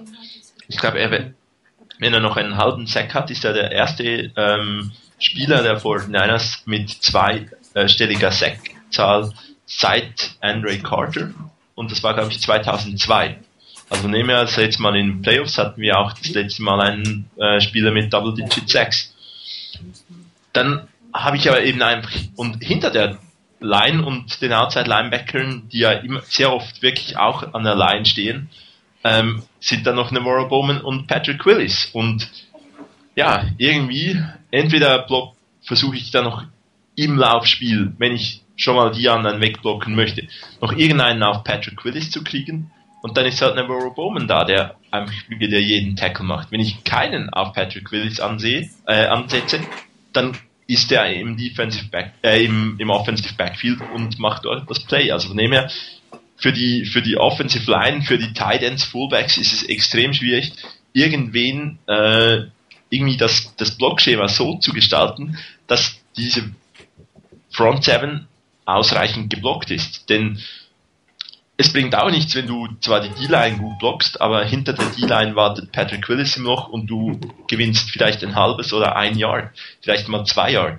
Da kannst du das auch nicht dreimal machen und weil sonst hast du keinen First Down. Und die von all dem, dass die Front 7 einen so exzellenten Job macht und eben individuell auch mehr Druck ausüben kann, sodass mit vier Spielern äh, Druck ausgeübt werden, äh, Druck ausgeübt wird, hat die Secondary natürlich die komfortablere Situation, dass sie, dass die Passplays der Gegner nicht ganz so gut äh, sich entfalten können. Und man hat da wirklich auch an, bei, mit dem Beispiel der Nummer 22, Nate Clements, der zwar gut gegen den Lauf war, nicht immer so einwandfrei in der Coverage gespielt hat, konnte man mit, Don, äh, mit Carlos Rogers einen Spieler holen, der eben in der Coverage seine Stärken hat. Also für den Quarterback wird es nochmals schwieriger, wenn außen der Number One Receiver durch einen besseren Cornerback gedeckt ist in der Coverage. Ähm, und von daher denke ich, dass, dass, dass die Leistung dieser Front Seven zusammen mit den äh, wirklich sehr guten verpflichtenden äh, Secondary diesen zusätzlichen Schritt ermöglicht hat. Die Befürchtung, das habe ich noch mitgekriegt von Rainer, ähm, dass eben die Run-Defense vielleicht mit dem Wegfall von äh, Franklin nicht mehr ganz so gut wäre. Da haben andere Spieler jetzt wiederum, die auch ein, eben eine, einen unglaublichen Schritt nach vorne gemacht und die Defense, meine, wenn man sich das anschaut, seit 33 Spielen hat man keinen 100 Yard Rusher mehr zugelassen und ich meine, das ist gewaltig. Ja, ein Play habe ich für die, von die Defense noch. Ähm, das ist. Sind die jetzt äh, gerade alle weg? Hallo? Also, Ups. Oh, ich habe, Entschuldigung, ich habe ich hab mein Mikro kurz ausgemacht. Tut mir leid, jetzt bin ich wieder da. Es war gerade so arg leise. Sorry. Also, also, da kommt jetzt nicht mehr ganz so viel von mir. Also du darfst jetzt Martin, wieder Martin, übernehmen. Martin, ja. nicht während des Webradios essen, dann brauchst du wegen deinem Schmatzen auch nicht ausschalten. nee, ich musste gerade mal kurz meine Frau begrüßen, die jetzt erst von der Arbeit gekommen ist. Ähm, ja, ich wollte sagen, ein Play für die Defense habe ich noch, und zwar ist es die Interception von, von Deshaun Golson. Ähm, einmal auf Rilo, das ist die Antwort 36. Hier kommt das zu tragen, was du vorhin gesagt hast, Rainer, dass man nicht unbedingt den Sack braucht, um ein Erfolgserlebnis zu haben. Man muss den Quarterback nur ausreichen oder Druck setzen, dass er einfach nicht die Zeit hat, das Timing hat, sein, sein Play so abzuschließen, wie es eigentlich sein sollte. Und wenn man sich jetzt das anguckt, man hat wieder, wieder einen völlig anderen Look in der Defense. Es ist erste und zehn. Ähm, durchaus äh, ein Run-Down.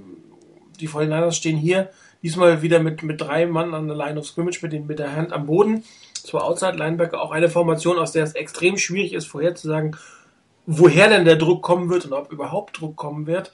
Ähm, plus ein Deep Safety hinten. Ähm, man, man sieht dann, dass tatsächlich diesmal ein, ein Fünf-Mann-Pass da ist. Also da hat man sich entschieden, ein bisschen mehr Druck aufzubauen. Drei Inside-Linemen, drei Inside die, die den Passwash machen plus die beiden auf der Außenseite.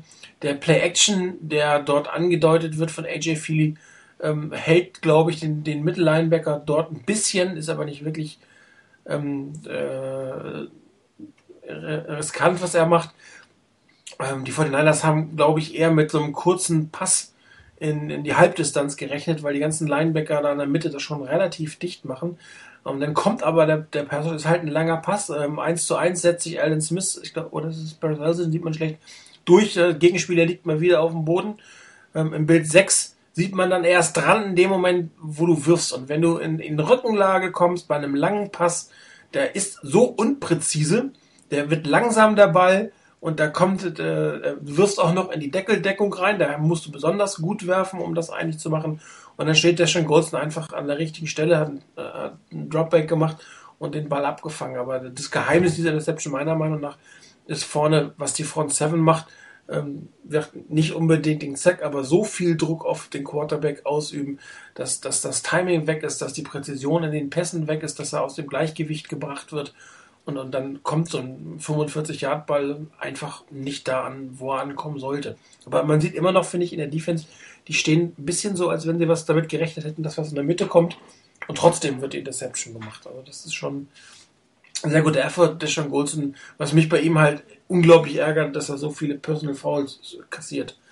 Das ist absolut unnötig, meiner Meinung nach. Es kostet jedes Mal 15 Jahre, die du da wieder zurück darfst. Und äh, ich weiß nicht, ob er es noch lernen wird. Nichtsdestotrotz bin ich inzwischen fast dafür, dass man ihn weiter verpflichten sollte. Ich gebe es ja durchaus zu. Wenn, man, wenn ich, ja. Oh ja, Niklas, mach mal. Stimme ich absolut zu. Ähm, auch wenn ich ihn nicht ganz so gerne habe, vielleicht ein, ein Jahr Stil und einen Rookie holen. Aber vielleicht noch ganz kurz zu dem äh, Play. Das ist genau die Situation, die ich vorhin angesprochen habe mit dem Blocken der Front 7. Ähm, es gehen genau zwei Spieler auf irgendeine äh, Pass Route. Der Rest, der blockt. Ähm, gut.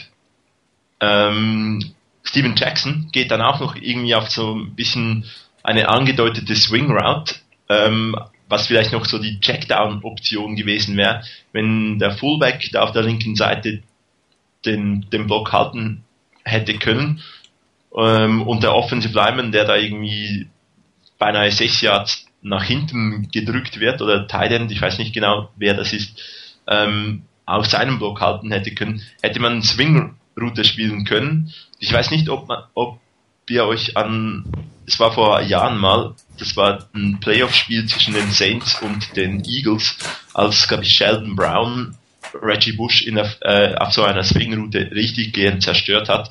Und da wartet auch Dante Whitner auf, genau auf äh, Steven Jackson, da gleich an der Line of Scrimmage. Also schlussendlich, die Rams waren so damit beschäftigt, die Front Seven zu blocken, äh, dass sie zwei Leute tief äh, geschickt haben und da sind ist dann tief sind, ist 3 gegen 2.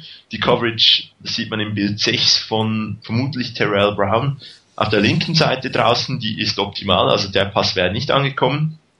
Und die Coverage von äh, und äh, Carlos Rogers hatte auf der anderen Seite Safety Help. Also auch da, wirklich tief gehen konntest du nicht. Die, der Checkdown-Pass war wegen dem Druck her, vom Druck her nicht möglich exzellent von der Defense gespielt. Aber ein Team, das vielleicht auch mit der Front 7 nicht ganz so beschäftigt ist, kann noch den, den dritten Mann in, äh, tief, tief bringen oder einfach zumindest in eine Route. Und dann wird es auch nicht ganz so einfach werden wie gegen jetzt beispielsweise in diesem, in diesem Play nur gegen zwei. Hier wird aber auch klar, was von der B vorhin gesagt hat, dass die, die Defense Backfield eigentlich nie aus, out of position ist. Dr. Whitmer hat hier ein, Contain ein Containment Assignment. Das heißt, er ist definitiv für diese Route zuständig und verlässt sie auch nicht. Ne? Er macht da nicht irgendwie was, äh, versucht nicht noch da den Blitz zu machen oder sonst irgendwelche Spielchen zu machen. Er hat den Blick auf AJ Feely, hat sein Containment und äh, deswegen passt auf Steven Jackson, wäre sicherlich lustig geworden. Wobei, der ist mal locker anderthalb Koppe größer und ich weiß nicht, wie viel Kilo schwerer. Wenn, wenn er dich richtig erwischt, siehst du dann auch schon mal alt aus da auf der Route. Ne? Aber das Containment ist da. Da wird nicht irgendwie spekuliert oder gefischt, wie das andere bei den 49ers letztes Jahr so ein bisschen gemacht haben. Und ähm, wenn du deine Linien hältst, wird es auch unglaublich schwierig, gerade für einen unerfahrenen oder nicht so im Training stehenden Quarterback wie AJ Feely, da die Lücken zu finden. Und ähm, spielen einfach gut. Und Rice 80 sagt hier gerade noch, dass der Passwort manchmal besser sein könnte. Ich glaube nicht. Also ehrlich gesagt, ähm, ich finde 29 Sex ist okay, Mittelfeldplatz. Sack ist aber nicht der entscheidende Punkt. Der entscheidende Punkt für die Defense für mich ist das Turnover-Ratio. In diesem Fall. Alex Smith macht kaum, äh, Frank Gore verliert den Ball kaum. Die Defense holt die eine Interception nach der anderen und ähm, oder auch durchaus ein Fumble nach dem anderen. Das ist auch dem Pass was geschuldet. Und die Sacks alleine sind hier nicht die entscheidende Statistik. Absolut. Ich denke vor allem, was man in die Sacks immer auch mit einrichten muss, sind QB Pressures oder QB Hits. Ähm, denn eigentlich kann bei einem Sack da kann nicht viel, sollte eigentlich nicht viel passieren, speziell wenn der Quarterback da den Sack spürt oder sich vorbereiten kann, dann hält er den Ball fest und verliert halt vielleicht mal seine 65 Jahre.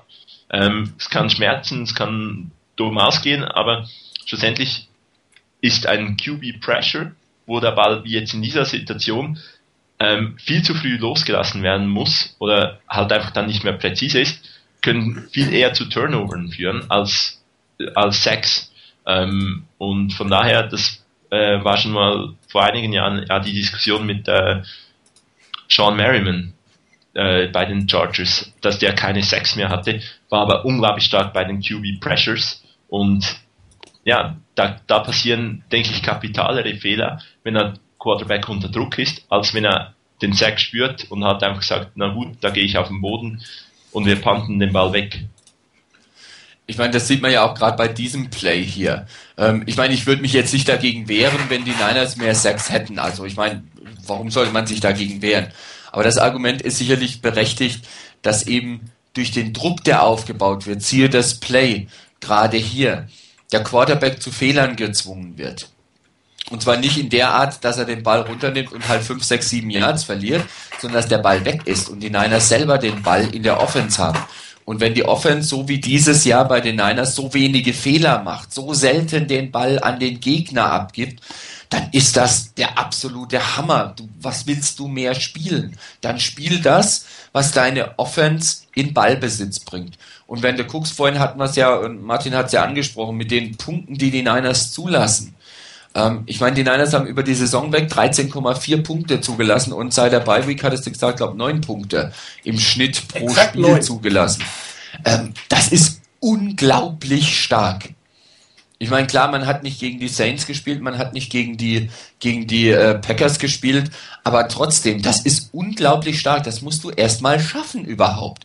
Und das schaffst du nicht nur dadurch, dass du, was weiß ich, wie viele Sex sammelst, sondern das schaffst du dadurch, dass der Gegner gar nicht erst zu Punkten kommt. Und eben zum Beispiel durch einen solchen Druck und dadurch, dass der Gegner dann eben den Ball halt abgibt über eine Interception, die gut gemacht war. Ein Punkt noch dazu, zu dieser, zu dieser Strafe, die dann ähm, Deshaun Golson sich eingehandelt hat. Ähm, ich glaube nicht, dass die Strafe wirklich direkt gegen Deshaun Golson ging, sondern es war ja eher wegen dem, weil drei Spieler dastehen und halt abfeiern.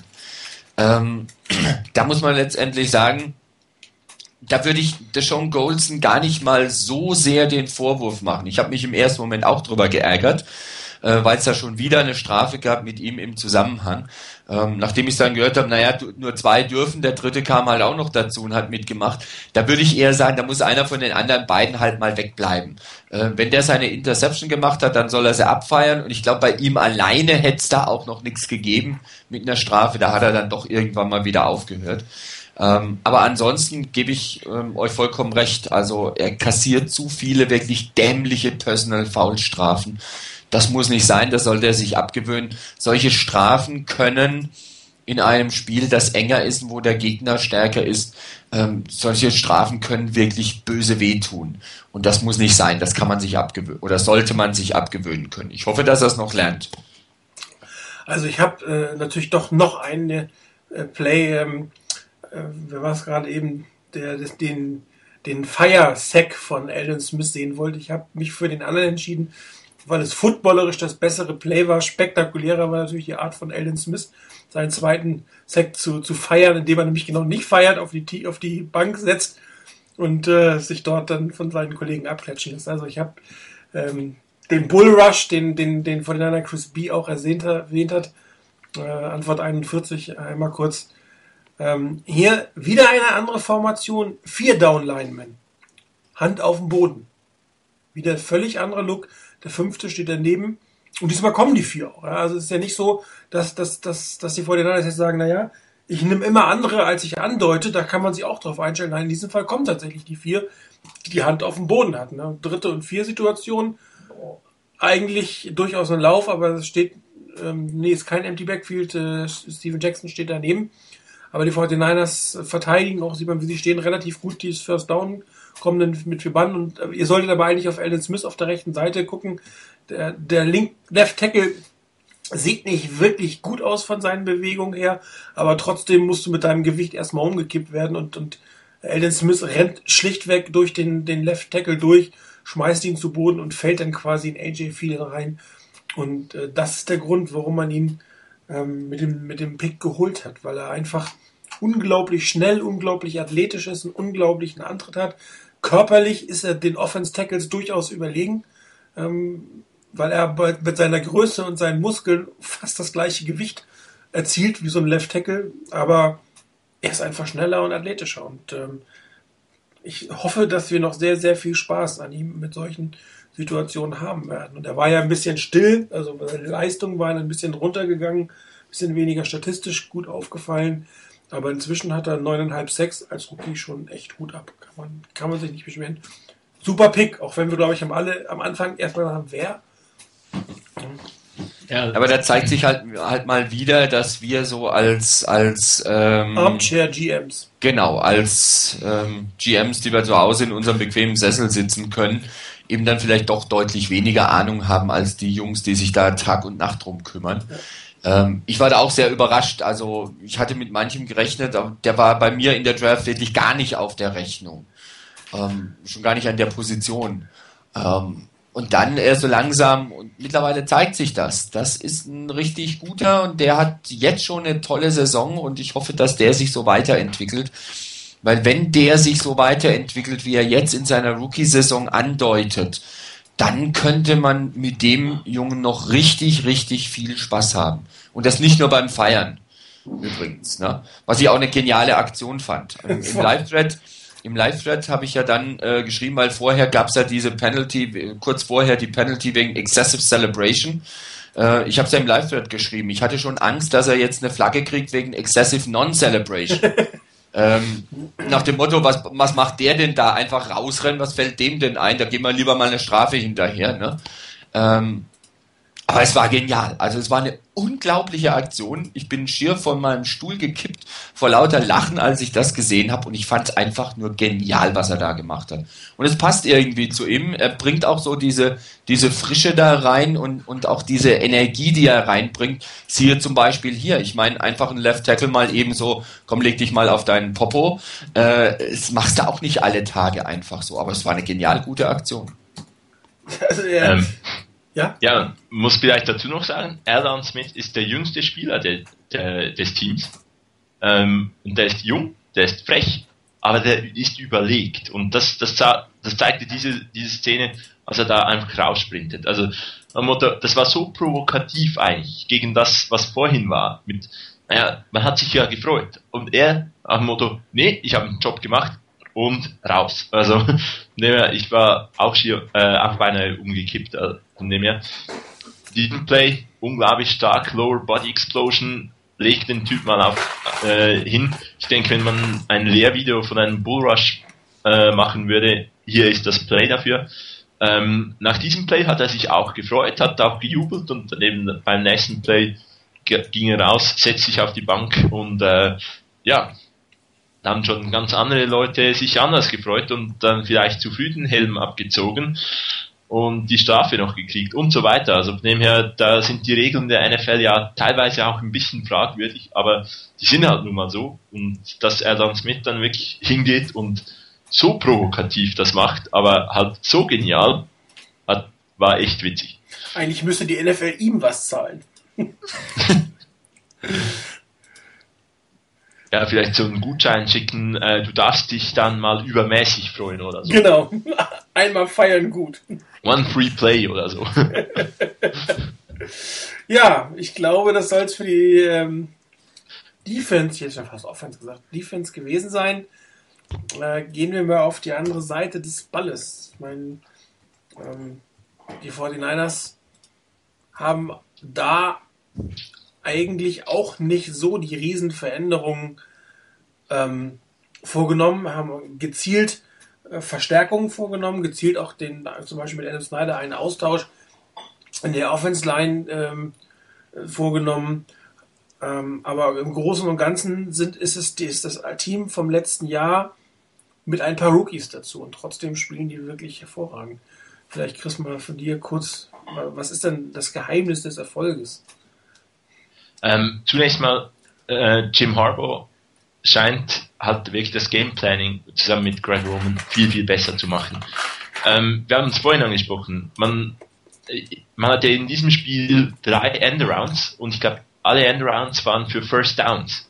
Ähm, und dann auch die Kombination, einmal von links nach rechts mit Ted Ginn, einmal von rechts nach links mit Delaney Walker und ein paar Spiel, äh, Spielzüge später dann nochmals mit Kyle Williams von links nach rechts werden alle Spieler irgendwie eingesetzt, man, man bringt sie in Position, um mit ihren Stärken Plays zu machen. Kyle Williams holt man, weil er unglaublich flink ist, weil er schnell ist. Man wirft den Ball zu ihm auf eine äh, Hitch äh, Route und ja, ein Tackle gebrochen, 56 Jahr, Touchdown. Ähm, man hat das für mich schon lange fehlende Element hineingekriegt mit Kendall Hunter. Ähm, neben Frank Gore wirklich noch eine Gefahr, die, die noch variabler einsetzbar ist. Ähm, Delaney Walker hat noch, noch eine größere Rolle gekriegt. Ich meine, auch hier wieder, als, als Defensive Coordinator, was will ich machen? Ich habe äh, eigentlich immer vier Wide Receiver auf dem Feld. Ich habe teilweise aber in, im gleichen Maße nur äh, zwei Wide Receiver auf dem Feld. Anfangssaison wirkt es teilweise sogar so mit dem sehr, sehr starken Blocking von Joshua Morgan, dass beinahe nur ein Wide Receiver dann teilweise auf dem Feld war. Also das sind Heavy Formations und sehen aber teilweise aus wie andere Formations, weil ich nicht einschätzen kann, was die jetzt machen. Und von dem her, man ist extrem vielseitig. Ähm, man hat die Offensive Line mit, mit äh, Jonathan Goodwin verstärkt, der da David Bass ersetzt. Ähm, auf, auf Right Guard hat man auch den, den Wechsel von Jilo Rashal zu Adam Snyder geschafft. Das hat alles Stabilität gebracht. Ähm, und dann ist halt einfach Alex Smith einen deutlichen Schritt vorangekommen. Und das kann eigentlich nur die Vorbereitung sein, äh, das Wissen, das, das richtige Coaching. Und ich denke, das war wirklich, das, das war der größte Fehler in den letzten Jahren ähm, und zeigt halt ein Stück weit, dass es nicht ganz dies, das Problem war, dass äh, man immer einen neuen Offensive Coordinator hat, sondern ich äh, denke wirklich, dass die Vorbereitung bedeutend besser wurde. Anfangssaison mit vielen unbalanced Situationen oder so ab Woche drei war das ja äh, ähm, oft eingesetzt, hat man mit solchen Elementen gearbeitet. Ähm, wir sind nun Woche 12 und arbeiten mit äh, ja mit viel mehr Endarounds, man arbeitet aus der Shotgun. Ich meine, wir haben einen Quarterback, den Backup Quarterback mit Colin Kaepernick, der seine ganze äh, College-Karriere in einem Pistol-Offense äh, verbracht hat. Und ja, im Playbook sind auch für Alex Smith Pistol-Plays. Äh, das haben wir schon ein paar Mal gesehen. Ähm, dem Ganzen zugrunde liegend war, wurde von den Kommentatoren in, dieser, in diesem Spiel gegen die Rams auch mal gesagt, ähm, ich nenne das ein bisschen der Bill Belichick-Effekt. Ähm, Bill Belichick hat mit, sein, mit Romeo Crennel in New England sehr gut die 3-4 Defense eingeführt. Mittlerweile spielt die halbe NFL die, die 3-4. Ähm, und jetzt, Anfang Saison, sah es so aus, als ob die Patriots ein bisschen mehr wieder auf 4-3 gehen. Ähm, in der Offense haben die Patriots die äh, Spread-Elemente in, in die NFL genommen, haben dann andere auch gemacht. Nun spielt äh, Green Bay als eigentliches West Coast Offense Team äh, beinahe schon extrem viel Spread, Shotgun und viele Four Wide Receiver Sets. Die Niners, die machen genau einen anderen Weg. Die gehen mit drei Titans aufs Feld, setzen noch einen zusätzlichen Offensive Lineman dahin und ja, wenn ich, wenn ich während irgendwie 15 Wochen eigentlich eine Sache sehe, muss ich mich auf eine Woche gegen die 49ers speziell auf eine total andere Sache vorbereiten, ist das sicherlich nicht äh, die einfachste Sache der Welt. Und von daher dieses halt nicht das machen, was in der Liga vielleicht populär ist, nicht immer das Gleiche machen, was an anderen Orten funktioniert. Ähm, das zeigt Jim Harbour und bringt halt dann einfach mal aus purer Freude vermutlich ein Triple Option Play hinein, einfach damit die ganze Liga weiß, das geht dann übrigens auch noch. Also von daher, es ist diese Vorbereitung, dieses, diese, dieser Variantenreichtum, der die 49ers Offense so unglaublich stark macht, wie sie halt jetzt ist. Und natürlich, man riskiert nichts. Man sagt sich, na gut, viel Goal nehmen, neun Punkte in der ersten Halbzeit. Wenn unsere Defense keine Punkte zulässt, dann führen wir mit neun Punkten. Also da äh, ist da hat man auch wirklich einen unglaublichen Vorteil gegenüber vielen, vielen anderen Teams. Also ich habe mir die ganzen Sweeps mal vorgenommen und darum mache ich jetzt mal gleich mal ein Doppelposting. Ich will die beide hintereinander machen. Ich hatte sie nur ähm, im, im, in der Vorbereitung im Fotostream habe ich sie in zwei einzelnen gehabt, aber ich mache sie trotzdem hintereinander. Warte mal, ich muss mal das zweite, den zweiten jetzt suchen. Die Lenny Walker, wo ist er denn? Da ist er. Ihr könnt euch ja schon mal den ersten angucken. Ich habe den schon mal gepostet. Das sind zwei Plays. Einmal drei Bilder vor einem Play, der, der am Anfang, das am Anfang mal gespielt wurde. Und dann das Play im Prinzip selber. Ich sage gleich dazu, warum ich das gemacht habe. Ähm, Im ersten Das, äh, ich rede über das Post, über den, die Antwort Nummer 44. Ähm, da spielt man oder da, da, da deutet man mal an, den, den Sweep. Ja, aus der Shotgun sieht man ja, da kommt äh, von innen oder von der rechten Seite äh, kommt äh, Ted Ginn Jr. angelaufen. Trotzdem wird es ein normaler Handoff ähm, auf Frank Gore. Und äh, Ted Ginn selber läuft äh, vor, den, vor den beiden vorbei. Und wenn ihr jetzt mal auf die Defense achtet, keiner selber, ähm, keiner selber, der, der, der Inside ähm, Verteidiger achtet auf Ted Ginn. Also da ist keine Bewegung mit, keine Bewegung hin. Da hat man das mal so ein bisschen getestet, wie denn die Rams Defense auf so einen, auf so einen, so einen Sweep reagieren würde. Und man hat ihn hinterher gespielt. Im Bild 4 geht es dann los. Ähm, das ist dieser sogenannte Fly Sweep, was ich vorhin gesagt habe, wo man versucht hat, oder wo man versucht, den, den äh, Ballträger im vollen Lauf den Ball zu geben. Und ähm, ähnliches, wie wir vorhin gesehen haben, äh, Ted Ginn geht in Motion und hinten ist nicht wirklich Bewegung im defensiven Backfield oder auch nicht bei den Linebackern.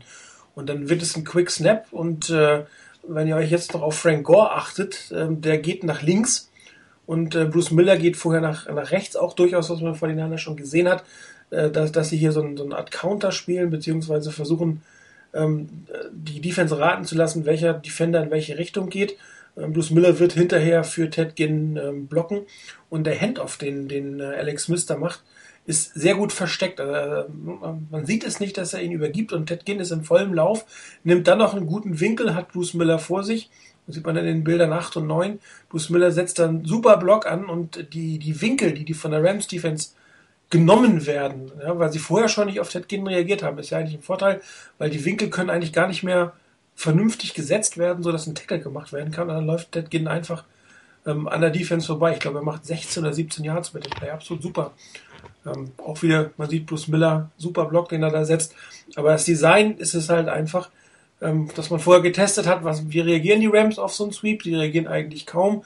Dann machen wir das nochmal mit ein bisschen Misdirection, ähm, wenn man äh, der Tuesday Morning Quarterback liest, der sagte immer, you have to dance a little before you make a yard. Und genau das haben die Fortinanders ja gemacht. Das eine angedeutet, das andere angedeutet, Ball kurz übergeben und schon war es im Prinzip ein First Down. Und äh, das zweite, was man da drunter sieht, ähm, das wird der, der End-Around of äh, Delaney Walker. Und da ist die Situation, ihr habt sie beide schon erwähnt, da stehen plötzlich drei Titans da rechts dieser Bunch, das sind Delaney Walker, Justin Peel und Vernon Davis. Und dann hat man Kyle Williams auf der linken Seite. Was machst du denn damit als Defense? Bei den 49ers so eine Power-Formation, das ist eigentlich mal erstmal ein Lauf durch die Mitte oder an den beiden vorbei. Ja, und äh, was die im Prinzip jetzt erstmal auch andeuten, ja, man sieht schön, dass, dass äh, Frank Gore den Weg nach rechts macht und Power Sweep äh, andeutet, ähm, während äh, Delaney Walker das Misdirection macht und die ganze ähm, Offense Line blockt auch am Anfang schon so, als wenn das Richtung rechts gehen würde. Also da gibt man sich nicht unbedingt die Blöße, während aber auf der linken Seite Mike Ayopati und ähm, Joe Staley so, so, so einen schönen äh, Seal-Block machen. Ne? Man sieht ja, wie die beiden nach vorne gehen, ihren linken Fuß nach vorne bringen und dann im Prinzip äh, die sich als Mauer dahinstellen und auf der Rückseite eine 1 zu 1 Situation schaffen ähm, wie das vom Containment her. Und da muss man jetzt sagen, kommt die Klasse von Delaney Walker einfach ins Spiel, der mit einer kleinen Bewegung, einmal so wie man im Handball schön sagt, auswackeln, mit den Hüften gewackelt, kleinen Stiffarm und schon liegt der Defender auf dem Boden. Aber wenn ihr wieder auf den Rest der Defense guckt, wie lange die brauchen, um eigentlich auf die Seite zu kommen. Ne? Da werden immer noch Leute gehalten, die Offense Line macht dem Delaney Walker immer noch ein bisschen der Seite offen, der geht Richtung Seitenlinie und zieht dann nach vorne weg. Ich habe mir mal Spaß gemacht, äh, das, äh, die Bilder zu machen, das ist in 8 bis, bis 10 oder 11, das von oben zu betrachten. Ähm, das, die die, die Head Coach-Sicht, wie das so schön heißt.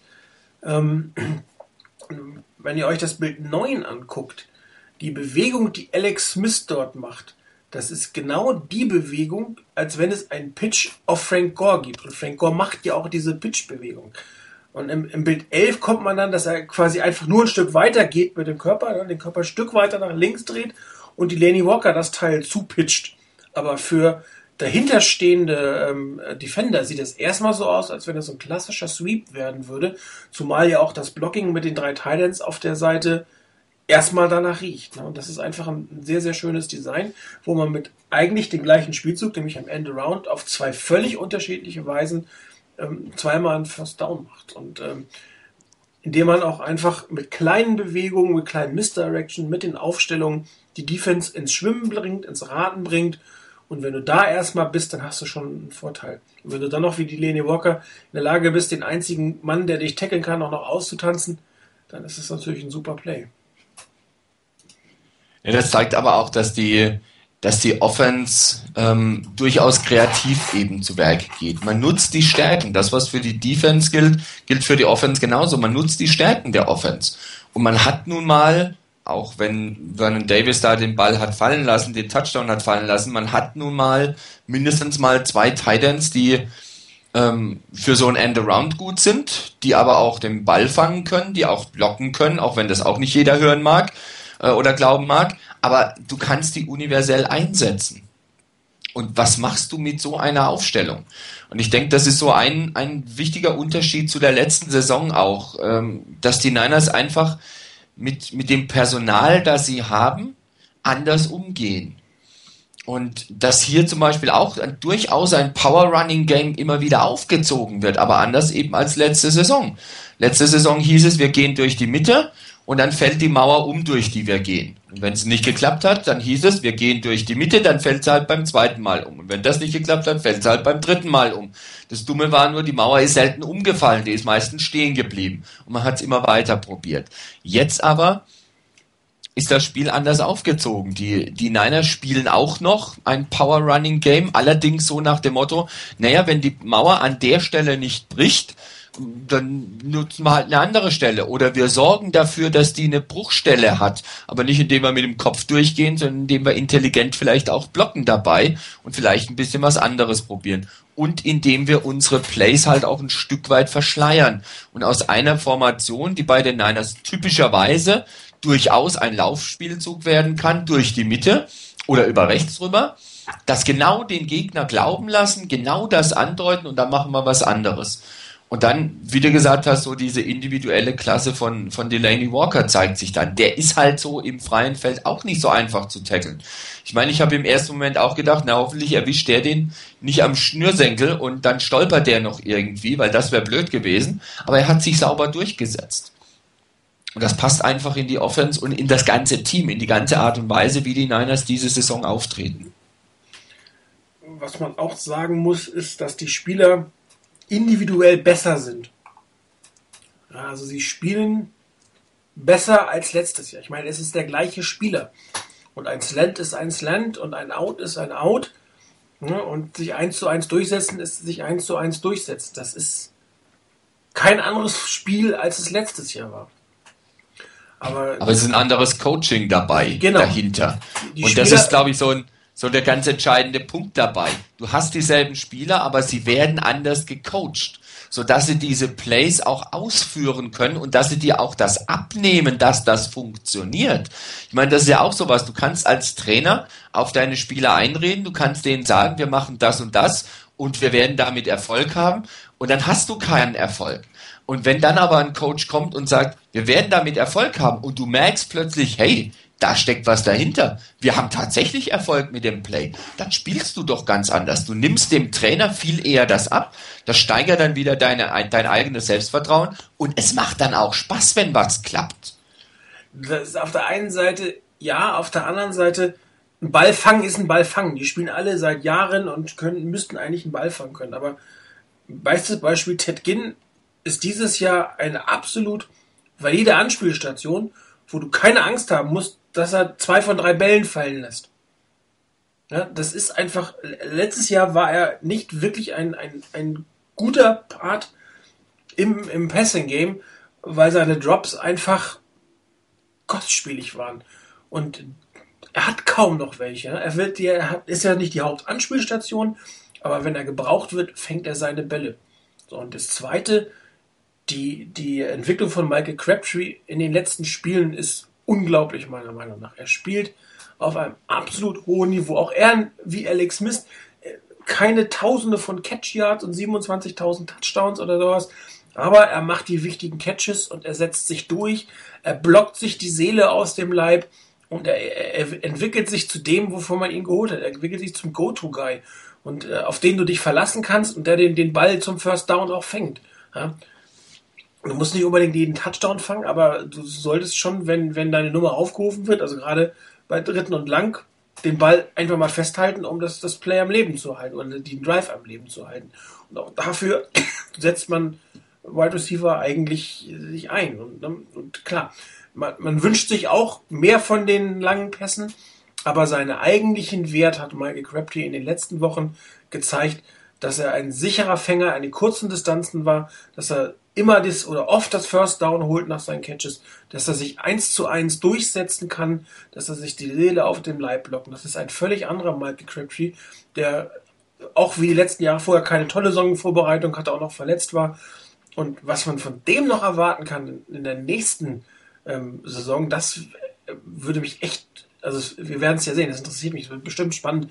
Der ist bestimmt noch nicht am Ende, was, was seine persönliche Leistungsfähigkeit angeht. Ne? Und gesagt, Ted Ginn selber auch. Er spielt besser als letztes Jahr. Er fängt, er hat nicht mehr diesen, ich bin zwar schnell, aber das war's auch. Da ist viel mehr dahinter. Und äh, mit Kyle Williams hat man einfach meiner Meinung nach einen extrem guten Pick gemacht. Das hätte ich vorher im Leben nicht erwartet, dass, dass der Kerl sich so durchsetzt. Ja, zumal er sich ja eigentlich in den Cuts am Ende noch gegen einen äh, Schützling des, des aktuellen äh, Wide Receiver Coaches durchgesetzt hat, den man in der fünften Runde wollte, also Ronald Johnson. Genau. Und von daher wirklich absolut klasse. Also ich habe jetzt nochmal ein Play auch speziell für, von Carl Williams. Es ist nicht der Touchdown. Der Touchdown war zwar auch gut, aber der, der Fang war nicht spektakulär. Es war halt seine Geschwindigkeit. Aber es gibt ein Play, wo er wirklich ein extrem athletisches Play macht. Ja, man sieht es, wurde vorher ein bisschen gemalt, das ist genau den Cut, den er machen wird. Also er wird so ein Skinny Post innen laufen, einmal sich drehen und dann sich absetzen. Und das sieht man im Bild 4 sehr schön. Er deutet den Slant eigentlich an, diese klassische Slant-Route, die du als Cornerback auch genauso verteidigst, wie der Gegenspieler im Prinzip ist. Er steht in der Passing Lane drin und dann dreht sich Kyle Williams gegen, gegen seine Laufrichtung, dreht er sich weg. Nach rechts dreht er sich weg, ähm, findet die Separation und der Pass von Alex Smith ist alles andere als perfekt. Ja, und dann in der Luft fängt er diesen Ball raus. Aber das äh, auch ein, ein, ein, ein Aaron Rodgers und ein Tom Brady haben ihre Zahlen, weil ihre Receiver solche Catches machen. Das ist einfach super. Ja?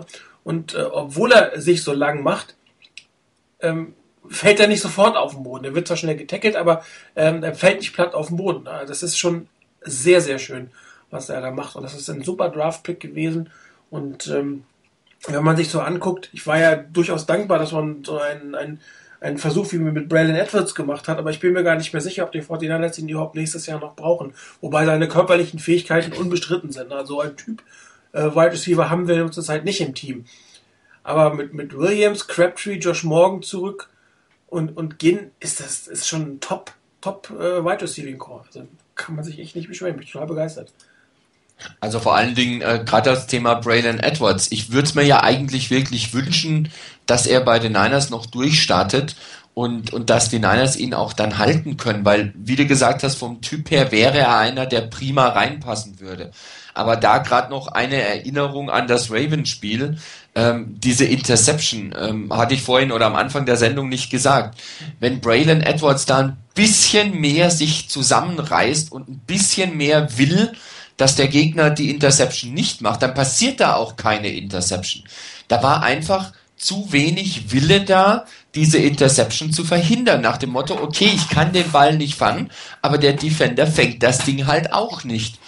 Und da war ich schon sehr enttäuscht in der Situation. Also als ich das gesehen habe, ich hatte es vorher mal gelesen drüber und dann habe ich mir das angeguckt und konnte es mir nicht so richtig vorstellen. Aber als ich das gesehen habe, habe ich auch gedacht, ja mein Gott, Junge, du wirst zwar fürs Fangen von Bällen bezahlt, aber wenn es halt nicht klappt, dann kannst du ein bisschen von deinem Geld auch dafür ruhig kriegen, dass du verhinderst, dass eine Interception passiert. Das tut dem Team auch gut. Und das vermisse ich so ein bisschen bei ihm. Sicherlich hat er auch Probleme mit den mit Verletzungen gehabt, Aber das kann keine Entschuldigung sein, an der Stelle so ein bisschen den Einsatz vermissen zu lassen. Und da hatte ich ein bisschen das Gefühl, dass das so da, da war. Und das passt irgendwie nicht so in das Gesamtbild, das die Offense ansonsten liefert. Wie zum Beispiel hier ein Kyle Williams mit diesem Catch, der also wirklich mit letztem Einsatz das Ding holt. Und von daher im Moment glaube ich nicht daran, dass die Niners unbedingt ähm, Braylon Edwards halten wollen für die nächste Saison. Wo, wobei er wirklich durch die körperlichen Fähigkeiten, die er hat, wäre eigentlich die ideale Ergänzung zu, zu diesem Wide Receiving Core. Mit diesen fünf könnte man meinen, also wenn er wirklich ein bisschen nochmal gesund wird, ich meine, das muss man ja auch so gut halten, er ist ja fast permanent verletzt in irgendeiner Form und kann eigentlich diese Steigerung, die sie anderen haben, kaum haben. Aber er ist halt oder wäre potenziell in einer Red Zone Gefahr, da wo die Schwäche der 49ers ist. Und das wäre natürlich langfristig oder mittelfristig eine sehr, sehr schöne Kombination. Nur er muss halt ein bisschen mehr zeigen, Einsatz zeigen, er muss die, die Bälle fangen. Und ich hoffe für ihn persönlich, dass es eher daran liegt, dass er ähm, körperlich nicht so ganz auf der Höhe ist, als dass es an seinen footballischen Fähigkeiten hängt. Ich meine, nicht umsonst war er ein First-Round-Pick, das muss man ja auch mal sagen. Klar. Ich meine, ich habe nichts dagegen, also nicht falsch verstehen. Ich würde mich freuen, wenn er wirklich nochmal richtig durchstarten könnte und in den letzten Spielen der Saison, egal wie viele das jetzt noch sind, dass er da wirklich gute Leistungen zeigt, weil die Niners könnten ihn wirklich gut gebrauchen, wenn er den vollen Einsatz zeigt und wenn er fit ist dabei ähm, dann ist er sicherlich eine gute, gute Option und macht die, die Niners nochmal erheblich schwerer ausrechenbar. Und du kannst in der Wide Receiver Rotation halt nochmal was anderes machen. Also, das ist nochmal ein ganz anderes Element. Und ich hätte nichts dagegen, wenn die Niners das einsetzen könnten. Aber er muss mehr bringen, auf jeden Fall. Er muss gesund werden, er muss fit sein und er muss mehr bringen, auf jeden Fall. Definitiv. Ja, Absolut. Also, ja, vielleicht zum Thema Brian Edwards. Natürlich, ich finde, für die 49ers so oder so. Das Element äh, dieses Possession Receivers, dieses mit seiner körperlichen Größe, äh, das, das wäre unglaublich eine tolle Ergänzung. Ähm, aber ja, die Leistung muss stimmen. Ich kann mir aber ganz gut vorstellen, dass äh, die Niners oder zumindest Jim Harbour weiß, wie er ihn in der, gegen Ende der Saison vielleicht, wenn er wieder fit ist, ähm, dann noch einsetzt hoffentlich natürlich, äh, hoffentlich will er dann auch bleiben, wenn man ihn halten möchte.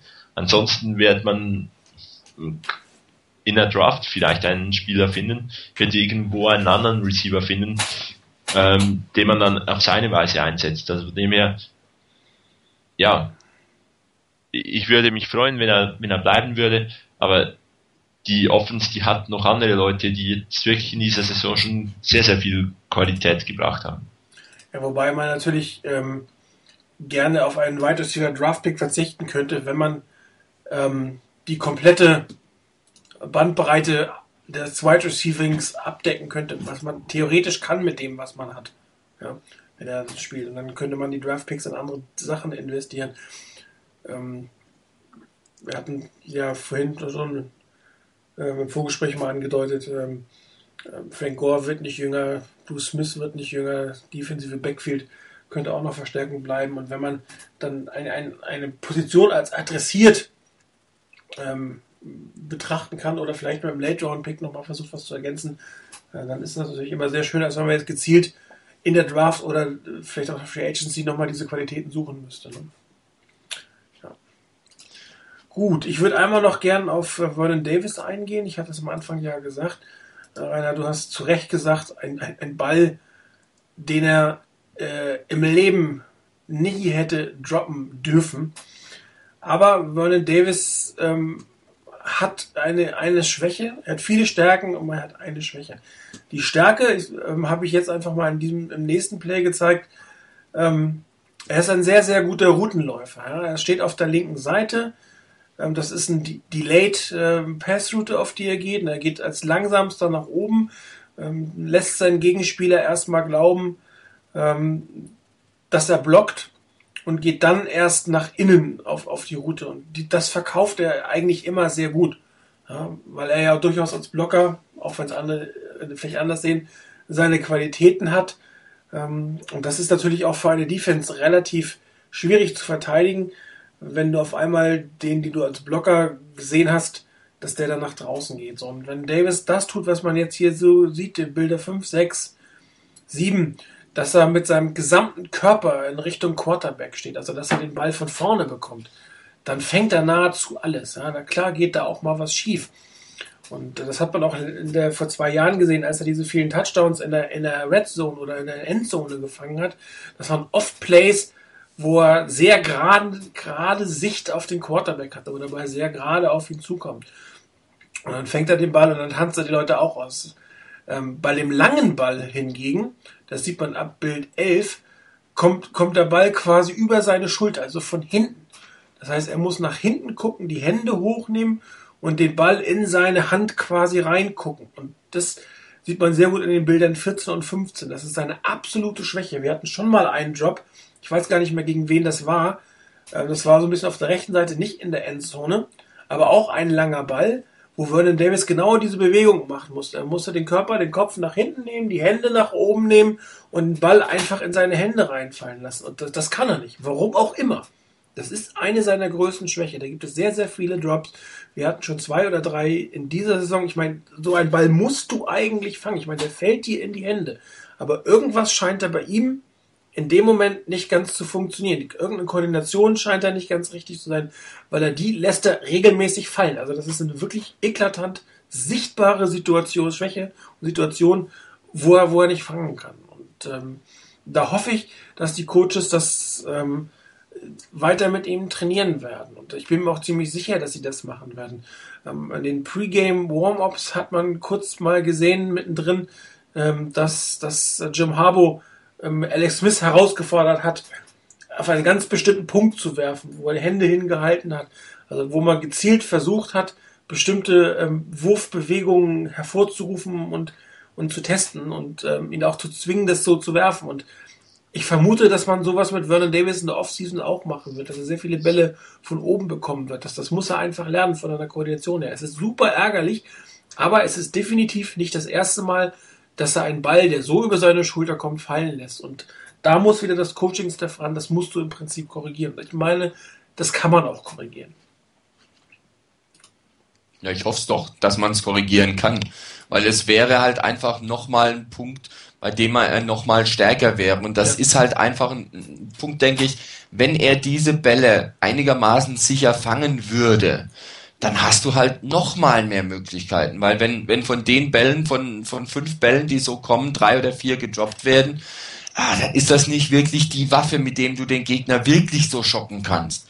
Und dann müsste es eher so sein, dass hier, weil meinetwegen von fünf solchen Bällen meinetwegen vier gefangen werden, vor allen Dingen, wenn er so alleine ist, dann ist es noch mal eine andere Dimension.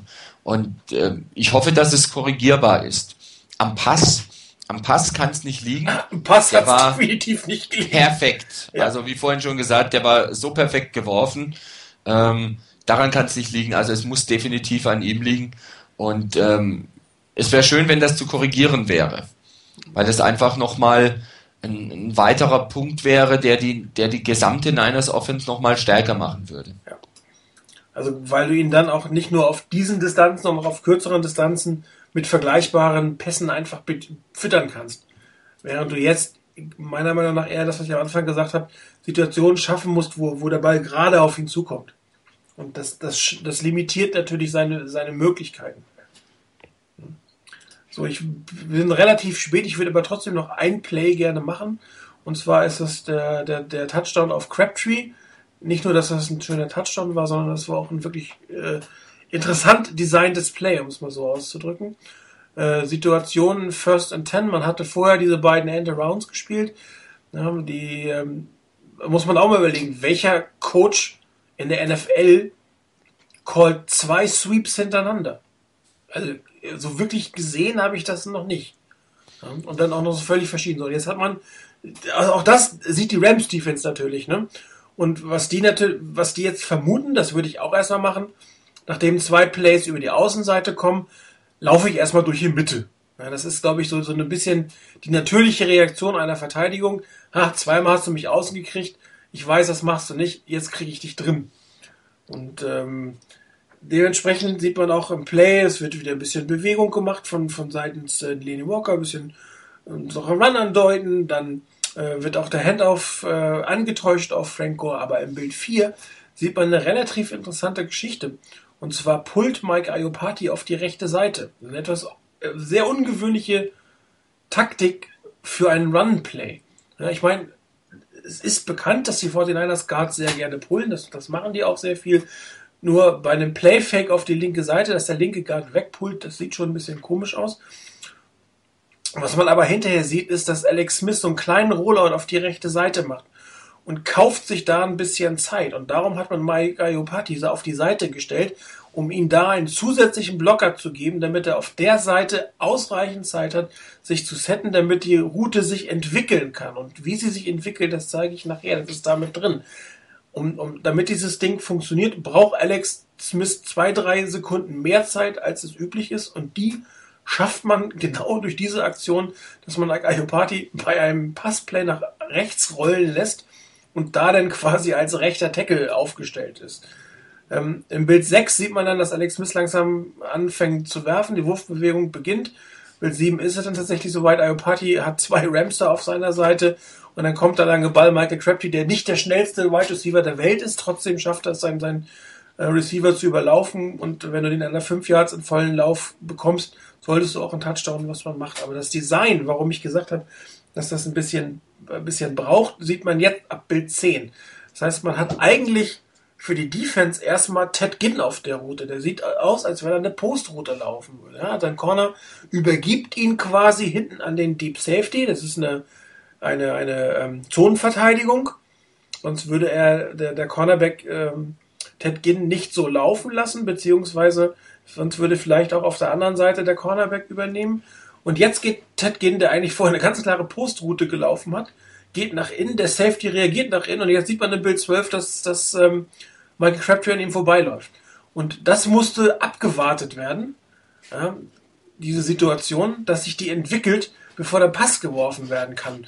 Weil natürlich ähm, Alex Smith sicher sein musste, dass der Deep Safety nicht auf, Alex, äh, auf Michael Crabtree geht. Wenn er das getan hätte, hätte er den Ball nicht in die Mitte legen dürfen. Dann hätte er ihn, wenn er den Ball wirft, eher über die Außenschulter, also Richtung tendenziell rechts werfen müssen. Was natürlich für Michael Crabtree wieder ein bisschen schwieriger gewesen wäre. Es ist viel einfacher, einen Ball zu laufen, der, lock, äh, laufen, der locker in die Mitte geworfen wird. So, und damit sich dieses in der Route entwickeln kann, braucht der Alex Smith hinten die Zeit. Und das ist wirklich ein, ein super designtes Play von, von dem Play Fake über die Protection bis hin das, das Kreuzen der beiden Wide Receiver. Und wenn man das in, in voller Geschwindigkeit sieht, ist total klasse. Ja, falls ihr das Spiel nochmal seht, guckt euch die Serie nochmal an. Du siehst, Ted geht nach innen, auf einmal kommt Michael Crabtree an dir vorbei, geschossen in einer irren Geschwindigkeit. Und du siehst, das, das, das bringt jetzt den Touchdown. Absolut klasse.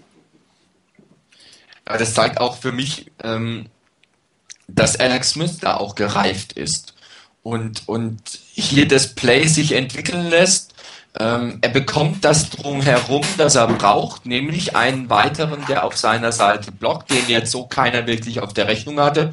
Ich glaube, dass auch bei den Rams keiner jetzt mit gerechnet hat, dass Mike Iopati plötzlich rechts vom Right Tackle steht und blockt ja. bei einem Passing Play. Ich glaube nicht, dass man da so, so einfach mit rechnen kann.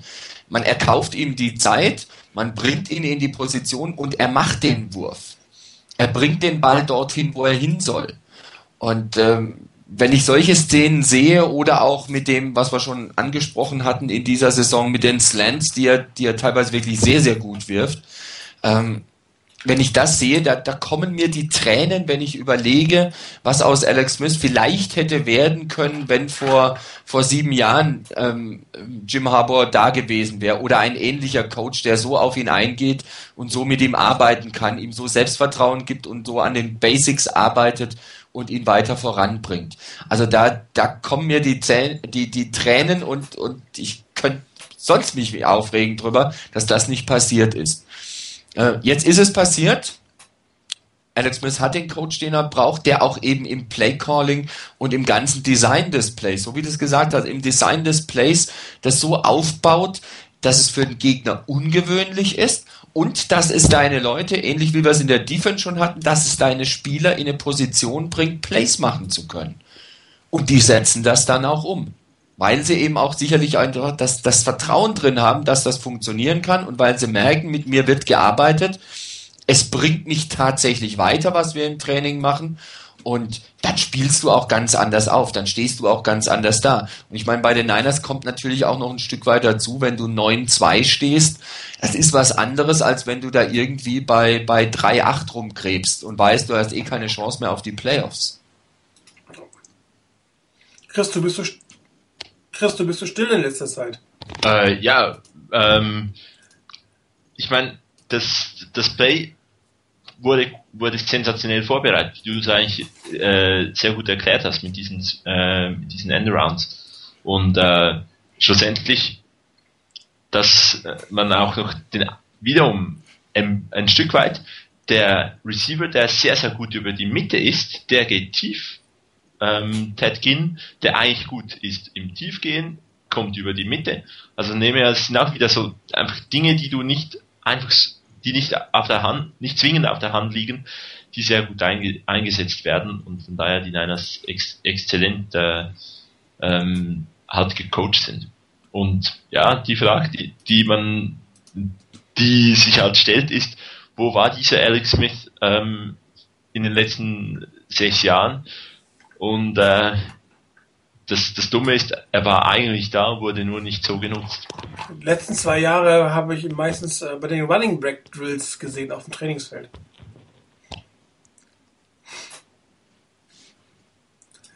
Seid ihr noch da? Jetzt höre ich, seid ihr beide noch da gerade? Ja, ich bin noch Okay, da. ich habe ja. gerade so ein etwas Ich dachte, merkwürdiges ich, Geräusch. dachte, na, ich dachte nur, da kommt was nach noch. nee, ich habe nur gerade so ein merkwürdiges Geräusch hier gehört. Ich dachte, ihr seid jetzt weggebrochen. Nee, nee. Nee, bin noch da. Wunderbar, wunderbar. Dann würde ich fast mal sagen, wir gucken ähm, auf Sonntagabend. Die 49ers spielen bei den Cardinals. Die Cardinals sind auf einer Mini-Siegesserie. Haben erst in St. Louis und dann zu Hause gegen Dallas gewonnen. Das zweite überraschender als das erste, würde ich mal sagen. Ähm, mit einem Beanie Wells, der in Atlanta, in Arizona, äh, in St. Louis, Entschuldigung, ein absolut fantastisches Spiel gemacht hat. Ähm, jetzt gegen die Dallas Cowboys nicht mehr ganz so gut. Dafür haben die, haben die äh, Cardinals da andere Wege gefunden, gegen die Cowboys zu gewinnen. Doch sehr, sehr überraschend, meiner Meinung nach. Ähm, und die haben ein nicht allzu schwieriges Restprogramm, wenn man von dem Spiel gegen die 49ers mal ähm, absieht. Und äh, da kann man, oder das Team kann sich sicherlich nochmal, oder macht sich vielleicht sogar Hoffnung auf eine Winning Season. Mit 9-7 könnte es ein bisschen schwierig werden, in die Playoffs zu kommen.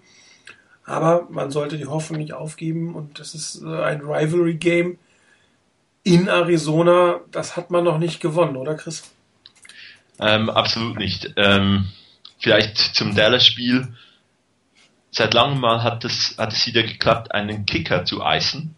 Ähm, nur, ist es ist wirklich nur dumm, wenn du das mit dem eigenen machst. Ähm, aber ja, es zeigt halt einfach, die, äh, die Cardinals darf man nicht abschreiben. Ich denke sicherlich, die, dass Kevin Cole ja wieder zurück ist, hilft definitiv. Ähm, John Skelton hatten wir extrem gut im Griff. Nun muss man vielleicht auf Kevin Cole wieder ein bisschen mehr achten. Beanie Wells funktioniert äh, sehr gut.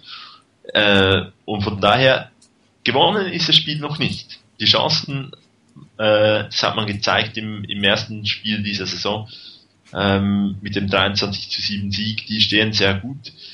Denn wirklich eine, eine gefährliche äh, Passoffense, trotz ähm, Larry Fitzgerald, der, der vermutlich wieder einen Touchdown haben wird und vermutlich wird er von elf 49er-Spielern abgelenkt. Ähm, ja, der, das, den kannst du nicht äh, während 60 Minuten vollständig kontrollieren.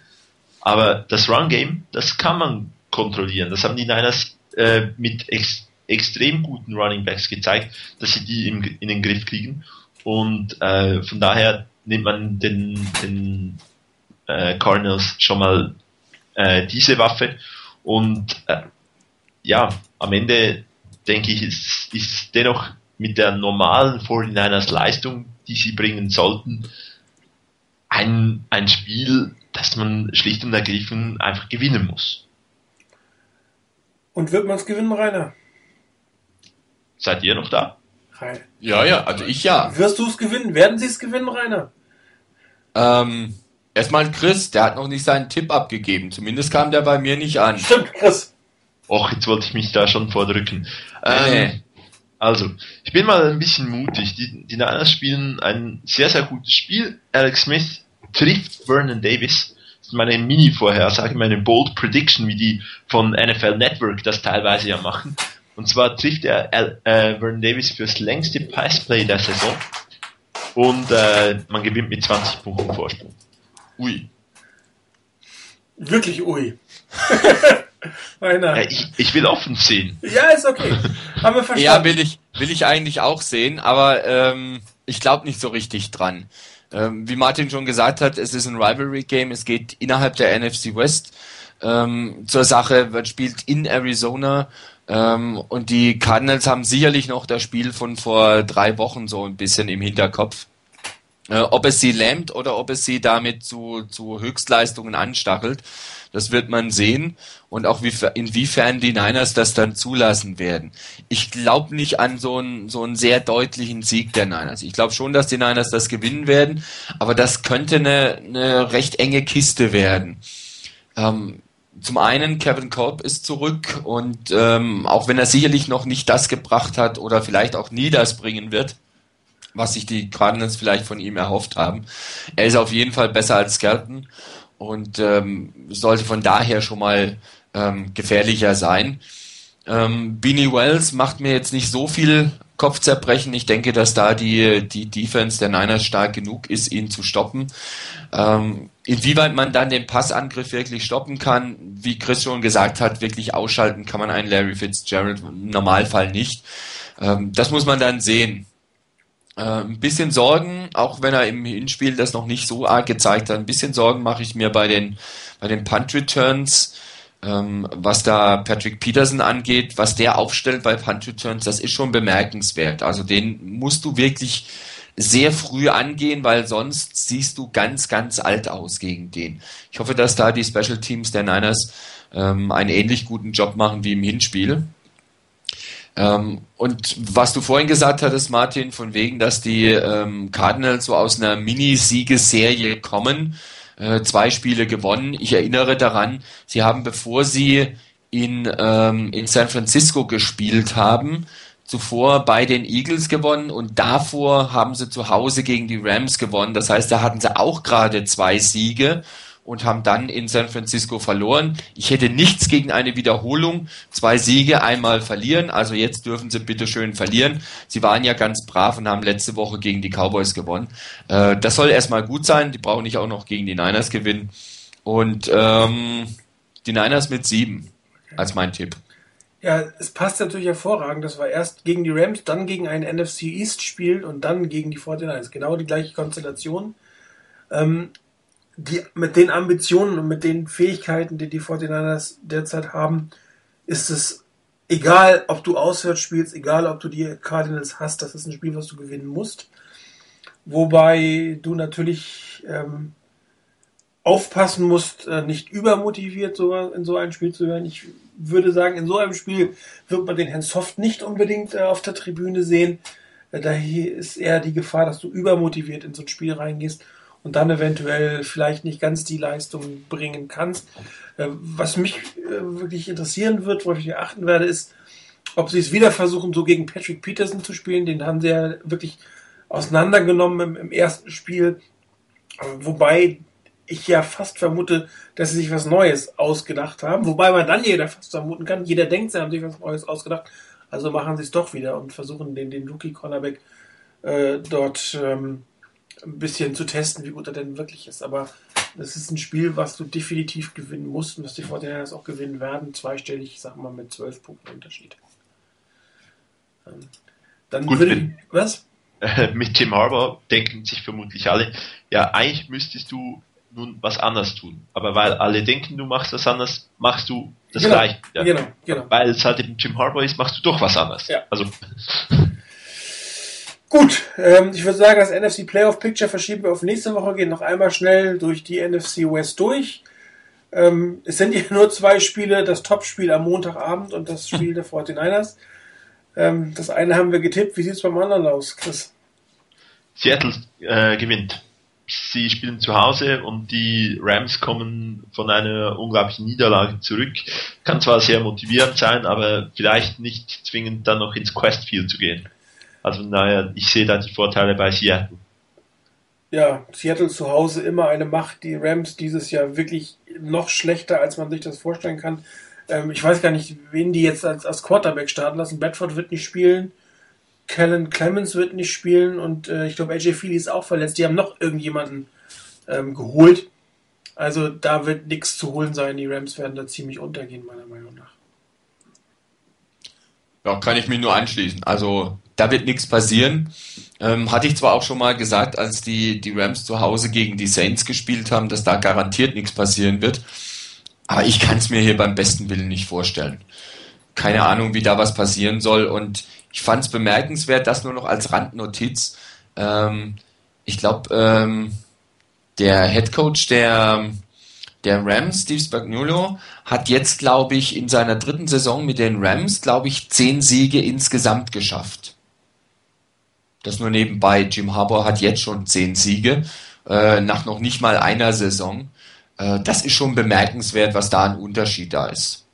Und ich glaube nicht, dass jetzt am, am Montag im Topspiel, im Monday Night Game, wo jeder drauf fiebert, auf so eine Auseinandersetzung ähm, zwischen einem 2-10-Team bei einem 5-7-Team, äh, dass da sich irgendwas dran ändern wird und dass er seinen elften Sieg mit den Rams einfahren wird.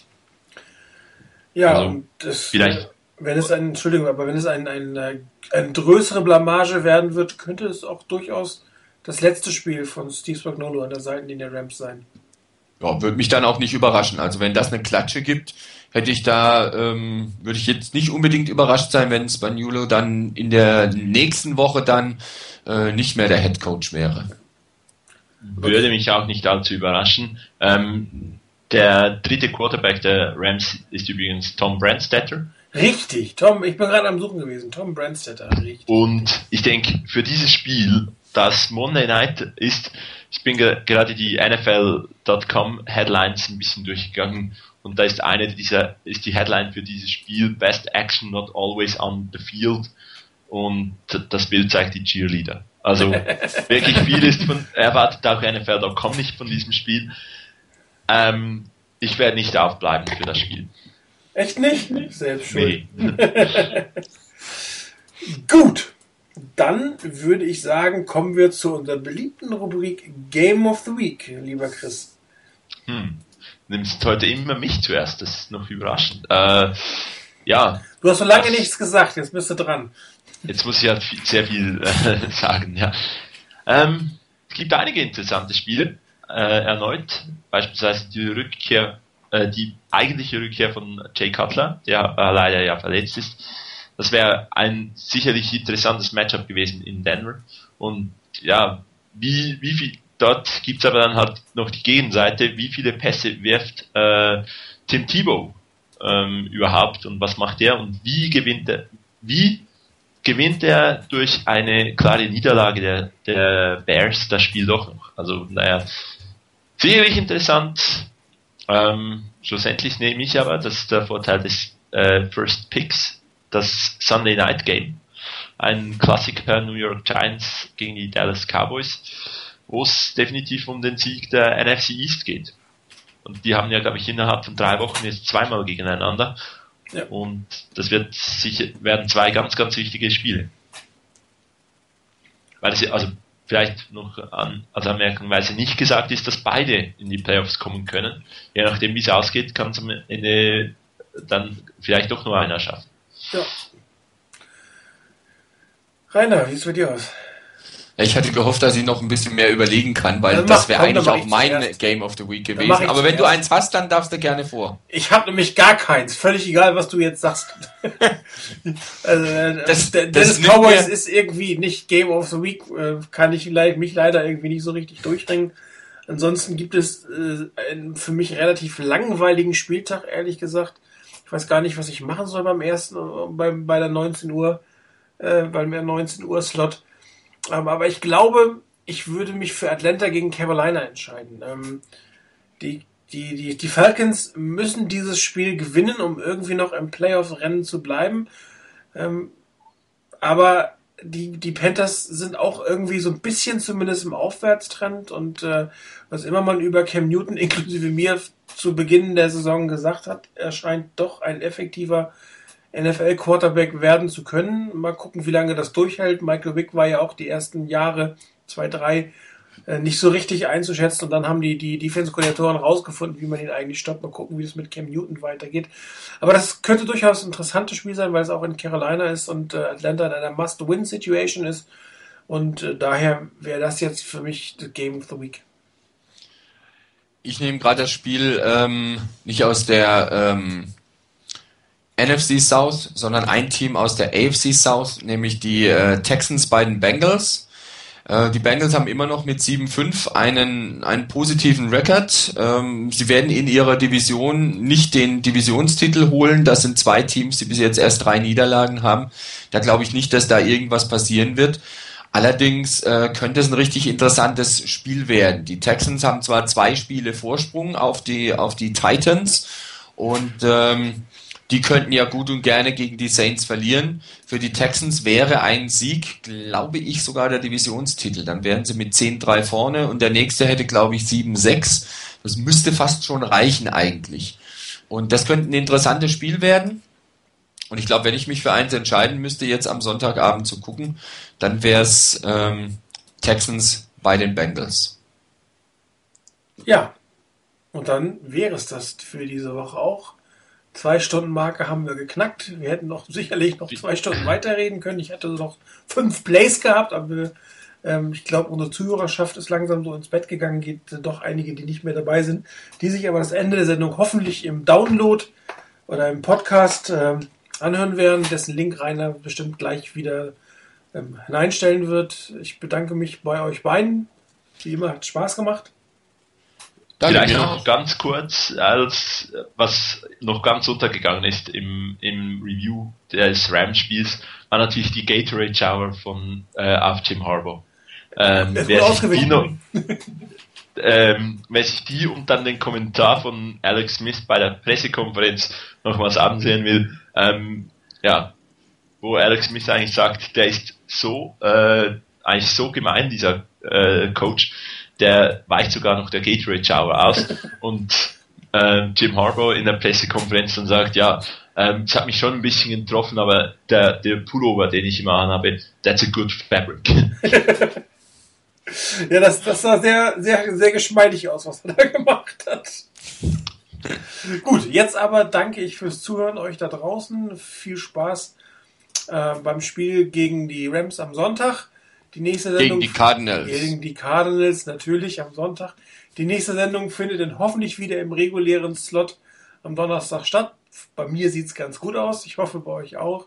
Danke fürs Zuhören. Bis nächste Woche und tschüss.